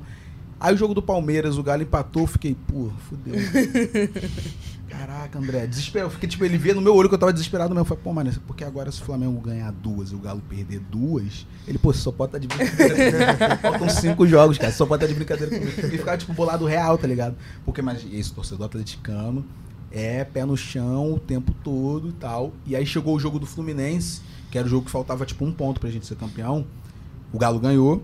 E a torcida que gritou é campeão no estádio pela primeira vez, tá ligado? Eu tava no estádio, Aham. chorei pra cara, não sei o que. E aí foi dois golaços do Hulk, dois golaços não, um golaço, outro foi de pena. Pênalti. E aí o. A torcida gritou, a gente gritou é campeão, tá, não sei o que, beleza, pô, gritou é campeão, beleza, só ganhar ou empatar um jogo agora que é campeão. Aí o, o jogo do Bahia tava 2x0 Bahia. Irmão, tinha que ver a quantidade de coroa. É. A quantidade de coroa que tava assim, tá vendo? Gritou é campeão, né? Vocês zicaram o time. E eu tava acreditando nisso real. Eu falei, pô, mano, a gente zicou o time faltando um ponto. Caraca, eu tava nesse jogo, eu gritei também, é campeão, mané. Caraca, já A era. culpa é pô. minha. Agora o Flamengo vai ganhar amanhã. É, esse, esse é o meu pensamento real, tipo. Aí o Hulk meteu um. Meteu, tipo, foi 2x1. Um, falei, pô, vamos empatar. Eu fiquei nessa esperança mesmo. Falei, pô, vamos empatar, pô, tá maluco. É o time da virada. Vai virar vai empatar, pelo menos, irmão. O, entre o segundo gol e o terceiro gol, eu não lembro o que, que aconteceu. Realmente teve um lapso de memória, assim, total, assim, tá chovendo pra caramba, não lembro. Eu só lembro porque tem fotos e vídeos desse dia, tá ligado? Mas eu, eu em cima de uma Kombi, enfim. não, perdi a linha nesse dia. Esqueci completamente que sou pessoa pública e subi em caminhão de lixo, cara. Doideira, doideira, doideira. No Subi dia em seguinte, movimento. todos os jornais lá. É, Aquela do- em movimento assim, eu vim correndo, pum, pulei no colo do garoto. doideira. e aí o. Eu não lembro, não lembro. Eu sei que foi o Ken, mas eu não lembro exatamente o que aconteceu nesse, nesse espaço de tempo. Meu primo falou assim, Yuri, tá chovendo muito. Ele falou, não sobe. Meu primo é meu assessor também, né? Então ele tava meio que lá comemorando comigo, mas tomando conta. E aí eu já tinha bebido e tal, não sei o quê. Aí ele falou assim, não só. Quando. Tava 2 a 2 já. Isso eu lembro. Ele falou assim, se sair o terceiro gol, não sobe na Kombi. Porque o, o, né, a parte de cima da Kombi, capô da Kombi tá todo molhado, você vai cair, você vai se machucar, vai acabar com a, a comemoração. Eu falei, pô, não vou subir, tá maluco? E quando eu falei não vou subir, tá maluco, eu realmente, minha cabeça foi, porra, eu não vou subir, porra, eu sou adulto, cara. Tá maluco, vou subir numa Kombi, pô. Tá doido? Porque a gente tava se, se apoiando em cima de uma Kombi assim. Aí toda hora ele não sobe na Kombi. Eu falei, não vou subir. Corta para quem não recebe na entrada da. Abre, bate, bola no cantinho. Cara, juro por Deus, ele virou para um lado, gritou, abraçou alguém, virou pro outro, eu estava em cima da Kombi. Tem essa foto? Em cima da Kombi, pulando assim, ó. Blam, blam, blam, blam. E o dono da Kombi, pô, amigo, não faz isso não, isso aqui, eu chorando pra caramba. Mas enfim, voltando aqui no coisa. Então a gente é sempre muito pé no chão, tá ligado? Sempre muito pé no chão, assim, até o último momento, tá? Cara, mas esse ano, ainda mais que o time já tá bem organizado, o Júnior Alonso voltou. Então, tipo, basicamente mesmo time, só que sem o Diego Costa, que também. né, foi um delírio coletivo. Foi importante, mas. É, basicamente o mesmo time. Então a gente espera. Todo mundo tá se reforçando também, enfim, sabe que tem a concorrência ali, Flamengo, Corinthians, Palmeiras, todo ano tá levando um título de expressão. Mas, pô, um, umzinho a gente tem que garfar, mu- umzinho, se pá, um brasileiro de novo. Eu sei que a galera tá bem focada na Libertadores esse ano e tal. Então, pô, eu tô nessa expectativa de, de umzinho, um, um títulozinho de expressão maneiro. A gente, a gente pegar esse ano. Se focar legal, se focar legal, não sei como é que vai ser a do Turco também. Mas, pô, a gente tá com. Pô, tem, muito jogador de seleção, cara. O que tava, ainda tá voando, a gente ficava, ficava naquele receio, né, do ano passado. Pô, será que ele vai continuar assim ano que vem? Pá, tá, tá, continuando, tá bem pra caramba. É jogador também de nível de seleção, não sei se tô sendo clubista, mas eu tô nessa expectativa, Marcão, de pegar um, um títulozinho esse ano. Porque já, já vira meio que uma cobrança, né? Ano, Ah, ano é? passado lógico, era é. tipo, pô, para, cara, a gente tem que ganhar, pô, se ganhar vai ser maneiro. Era isso, se ganhar vai ser incrível. Tava disputando todos ali, caiu na semi, pô, quase foi campeão da Libertadores também e tal. E. E caiu pro campeão, né? Caiu pro campeão, é, caiu pro campeão. E, e sem perder também, Aham. enfim.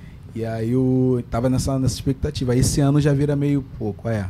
Torcedor do Galo não tem isso, como por exemplo a do Flamengo tem, ó, tem que levar.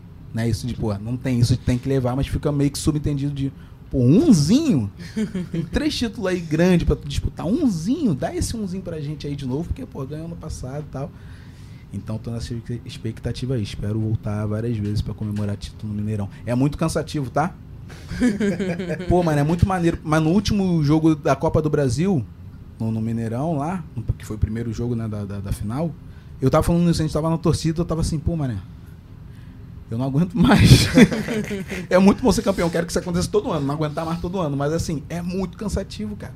É muito cansativo. Eu ga- Eu gastei um dinheiro. A sorte é que eu ganhei um AP lá. Ganhei mesmo, assim. Nem sei se podia falar aqui, mas ganhei um AP lá para essa coisa final, então eu gastava com passagem. É, mas é muito cansativo, que é isso, 15 jogos, aí tu vai, fica lá, e a torcida do Galo, o jogo é tipo 4 da tarde, 4 e meia da tarde. Você não chega 2 da tarde no estádio, É. chega 9 da manhã. Então, tipo assim, o entorno ali da Pampulha tá lotado. E aí tu vai nisso e fala, pô, tem que chegar lá. E tu chega 10, 11 da manhã e fica ali o dia inteiro. Bebendo, zoando, come feijão tropeiro, pá, não sei o que, não sei o que lá. Aí o jogo fica. Às vezes o jogo é à noite, cara. 6 e meia, 6 da noite. 10 da manhã, a torcida do Galo tava lotada e cantando Vamos, vamos, Galo ganhar É a experiência brasileiro. completa. É, então tu vive aquilo ali direto. Eu chegava às vezes um dia antes, quando tava com show, alguma coisa, pá, gravação. Chegava às vezes um dia antes, pá, acordava, bora, bora, bora, bora, bora, bora no Mineirão, pá, não sei o quê. Aí Djonga te acompanhava também? É o quê? Djonga te A acompanhava gente foi também? todos, foi todos juntos. A gente ficava junto lá na Galocura, ele, pô, o bonde dele, né? A gente foi em todos ali. Fomos no jogo da entrega da taça também, que a gente já tinha pintado o cabelo. Você viu os tinha- vídeos no campo, né? A galera viu os vídeos de você no campo. Ganhei uma, uma bandeira, teve um bagulho muito engraçado, que uma, tinha um torcedor, um coroa, mano. Ele me viu, Yuri Marçal, dando a volta olímpica, assim, pedi desculpa pro Cuca, cara, doidão no campo. Tu? É, o Cuca nem me conhecia, pô. tá ligado? Abracei ele assim, porque no início do campeonato eu xinguei ele bastante, né? Cara, eu sou muito torcedor mesmo, assim, eu esqueço que eu sou figura pública. Um dos motivos de eu ter apagado o Twitter foi por causa disso também. Que eu esquecia, então, tipo assim, pô, o Vargas perdeu um gol. Eu, Vargas, seu filho da não sei o que, e os caras, não sei o que, não sei o que lá no, no Twitter. Pô, tá Vargas. lá, o Yuri Marçal. O verificadão xinga- xingando o Vargas, pô. Aí eu parei com esse bagulho. Falei, pô, vou, vou ter que me segurar aqui. Uma vez fiz uma live também, assistindo o jogo. Irmão, 15 minutos de jogo. Primeiro chute que, o- que o Coisa errou. Sabe? Gente, já tô xingando muito. Porque eu sou torcedor, torcedor mesmo, então eu esqueço disso. E aí eu xingava muito Cuca, pô. Muito, muito no início da, da temporada. Muito, muito. Aí acabou. Aí quando ele começou a acertar, eu parei de xingar só. Não é agradecer também, não. Só parei de xingar. Falei, onde isso vai dar. Aí foi passando o tempo, aí chegou no, no jogo da final, daí eu abracei, eu, pô, desculpa. Ele, por quê, meu filho? Falei, porque eu te xingava bastante. Ele, ah, todo mundo xingava, não tem problema não, não sei o quê. Aí a mulher, um cara o coroa jogou um. o Coroa jogou um. A bandeira, ele, Yuri, Yuri Marçal, toma, jogou um bandeirão assim, tenho até a foto, né? Com esse bandeirão assim. E aí eu, a filha dele depois, uns três dias depois, entrou na livinha e mandou, e mandou uma DM falando, cara, o meu pai te deu aquela bandeira, aquela bandeira era minha. Eu tinha essa bandeira há anos. que ele jogou a bandeira pra você, porque a gente é muito seu fã, eu sou também muito sua fã e tal, não sei o quê. Falei, cara, muito obrigado. Mas você nunca mais vai ver essa bandeira. tá bom? não tem problema não, não sei o quê. Mas foi, foi, foi um ano, foi um ano incrível, cara. Foi ponto alto, assim, sacanagem. O pessoal, até brinquei, né? O pessoal, pô, tu pediu tua noiva em casamento no palco, com Belo do lado. Ponto alto foi dia 2 de dezembro. Melhor momento da minha vida. Deu quase uma crisezinha também no meu casamento, isso aí. Meu casamento não, que eu não casei ainda, né? Mas no meu, meu namoro. Ela falou, cara, você realmente vai todo fim de semana pro Mineirão? Eu falei, sim. Todo fim de semana eu vou pro Mineirão. Que eu falei, nunca tinha ido, né? Aí antes da de começar a abrir o Mineirão, eu falei, Jennifer, toda vez que eu puder ir no jogo agora, eu vou. Porque eu tô há 10 anos, isso, 15 anos, na verdade, querendo ir. Então toda vez que eu tiver oportunidade eu vou, tá? Quando abriu coisa. Quando abriu o, o Mineirão e eu tiver tranquilo, pá, não sei o que, eu vou. Ela, não, tudo bem, irmão, pode ir. Só que eu acho que ela entendeu assim. Ah, ele vai, quando puder, porra, é Minas Gerais. Ele não vai ficar se deslocando pra ir pra Minas Gerais todo fim de semana. Todo fim de semana, né? todo fim de semana. Tipo assim, às vezes o jogo era quinta e domingo. Eu chegava quarta, voltava segunda-feira por Rio, tá ligado? Todo fim de semana. Aí teve um, já pra reta final assim, ela, cara, você realmente vai em todos os jogos? Eu falei, "S- realmente eu vou em todos os jogos. Ela, por que a gente não tá mais saindo? Aí eu falei, é. É isso aí.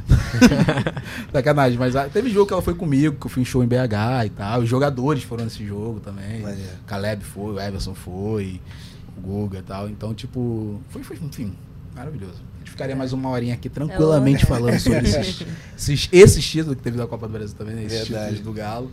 Mas esse ano aí, tomara que eu volte ano que vem pra falar, pô, galera, doideira, quebrei o dente. pô, mano.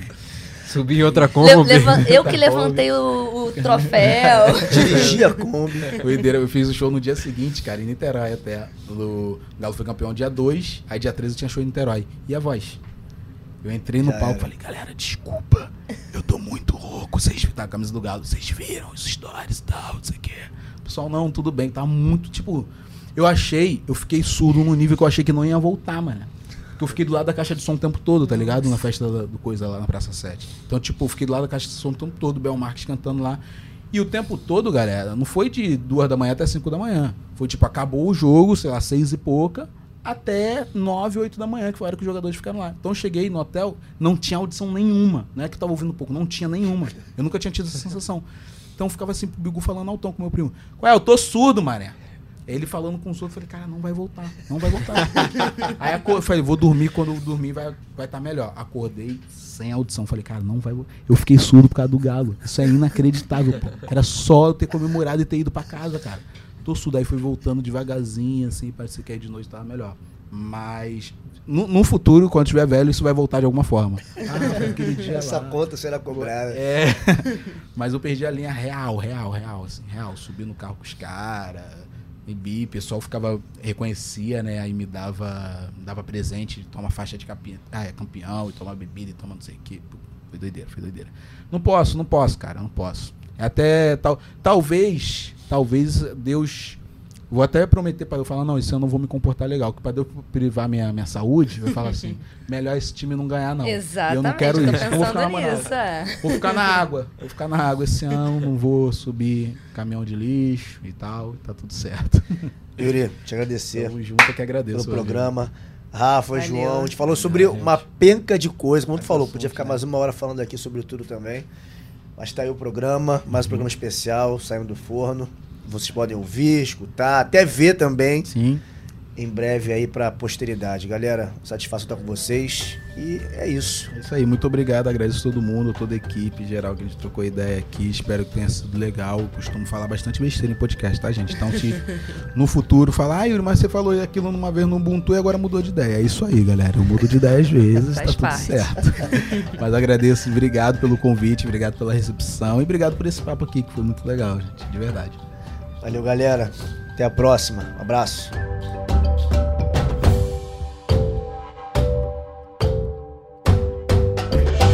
Ooh.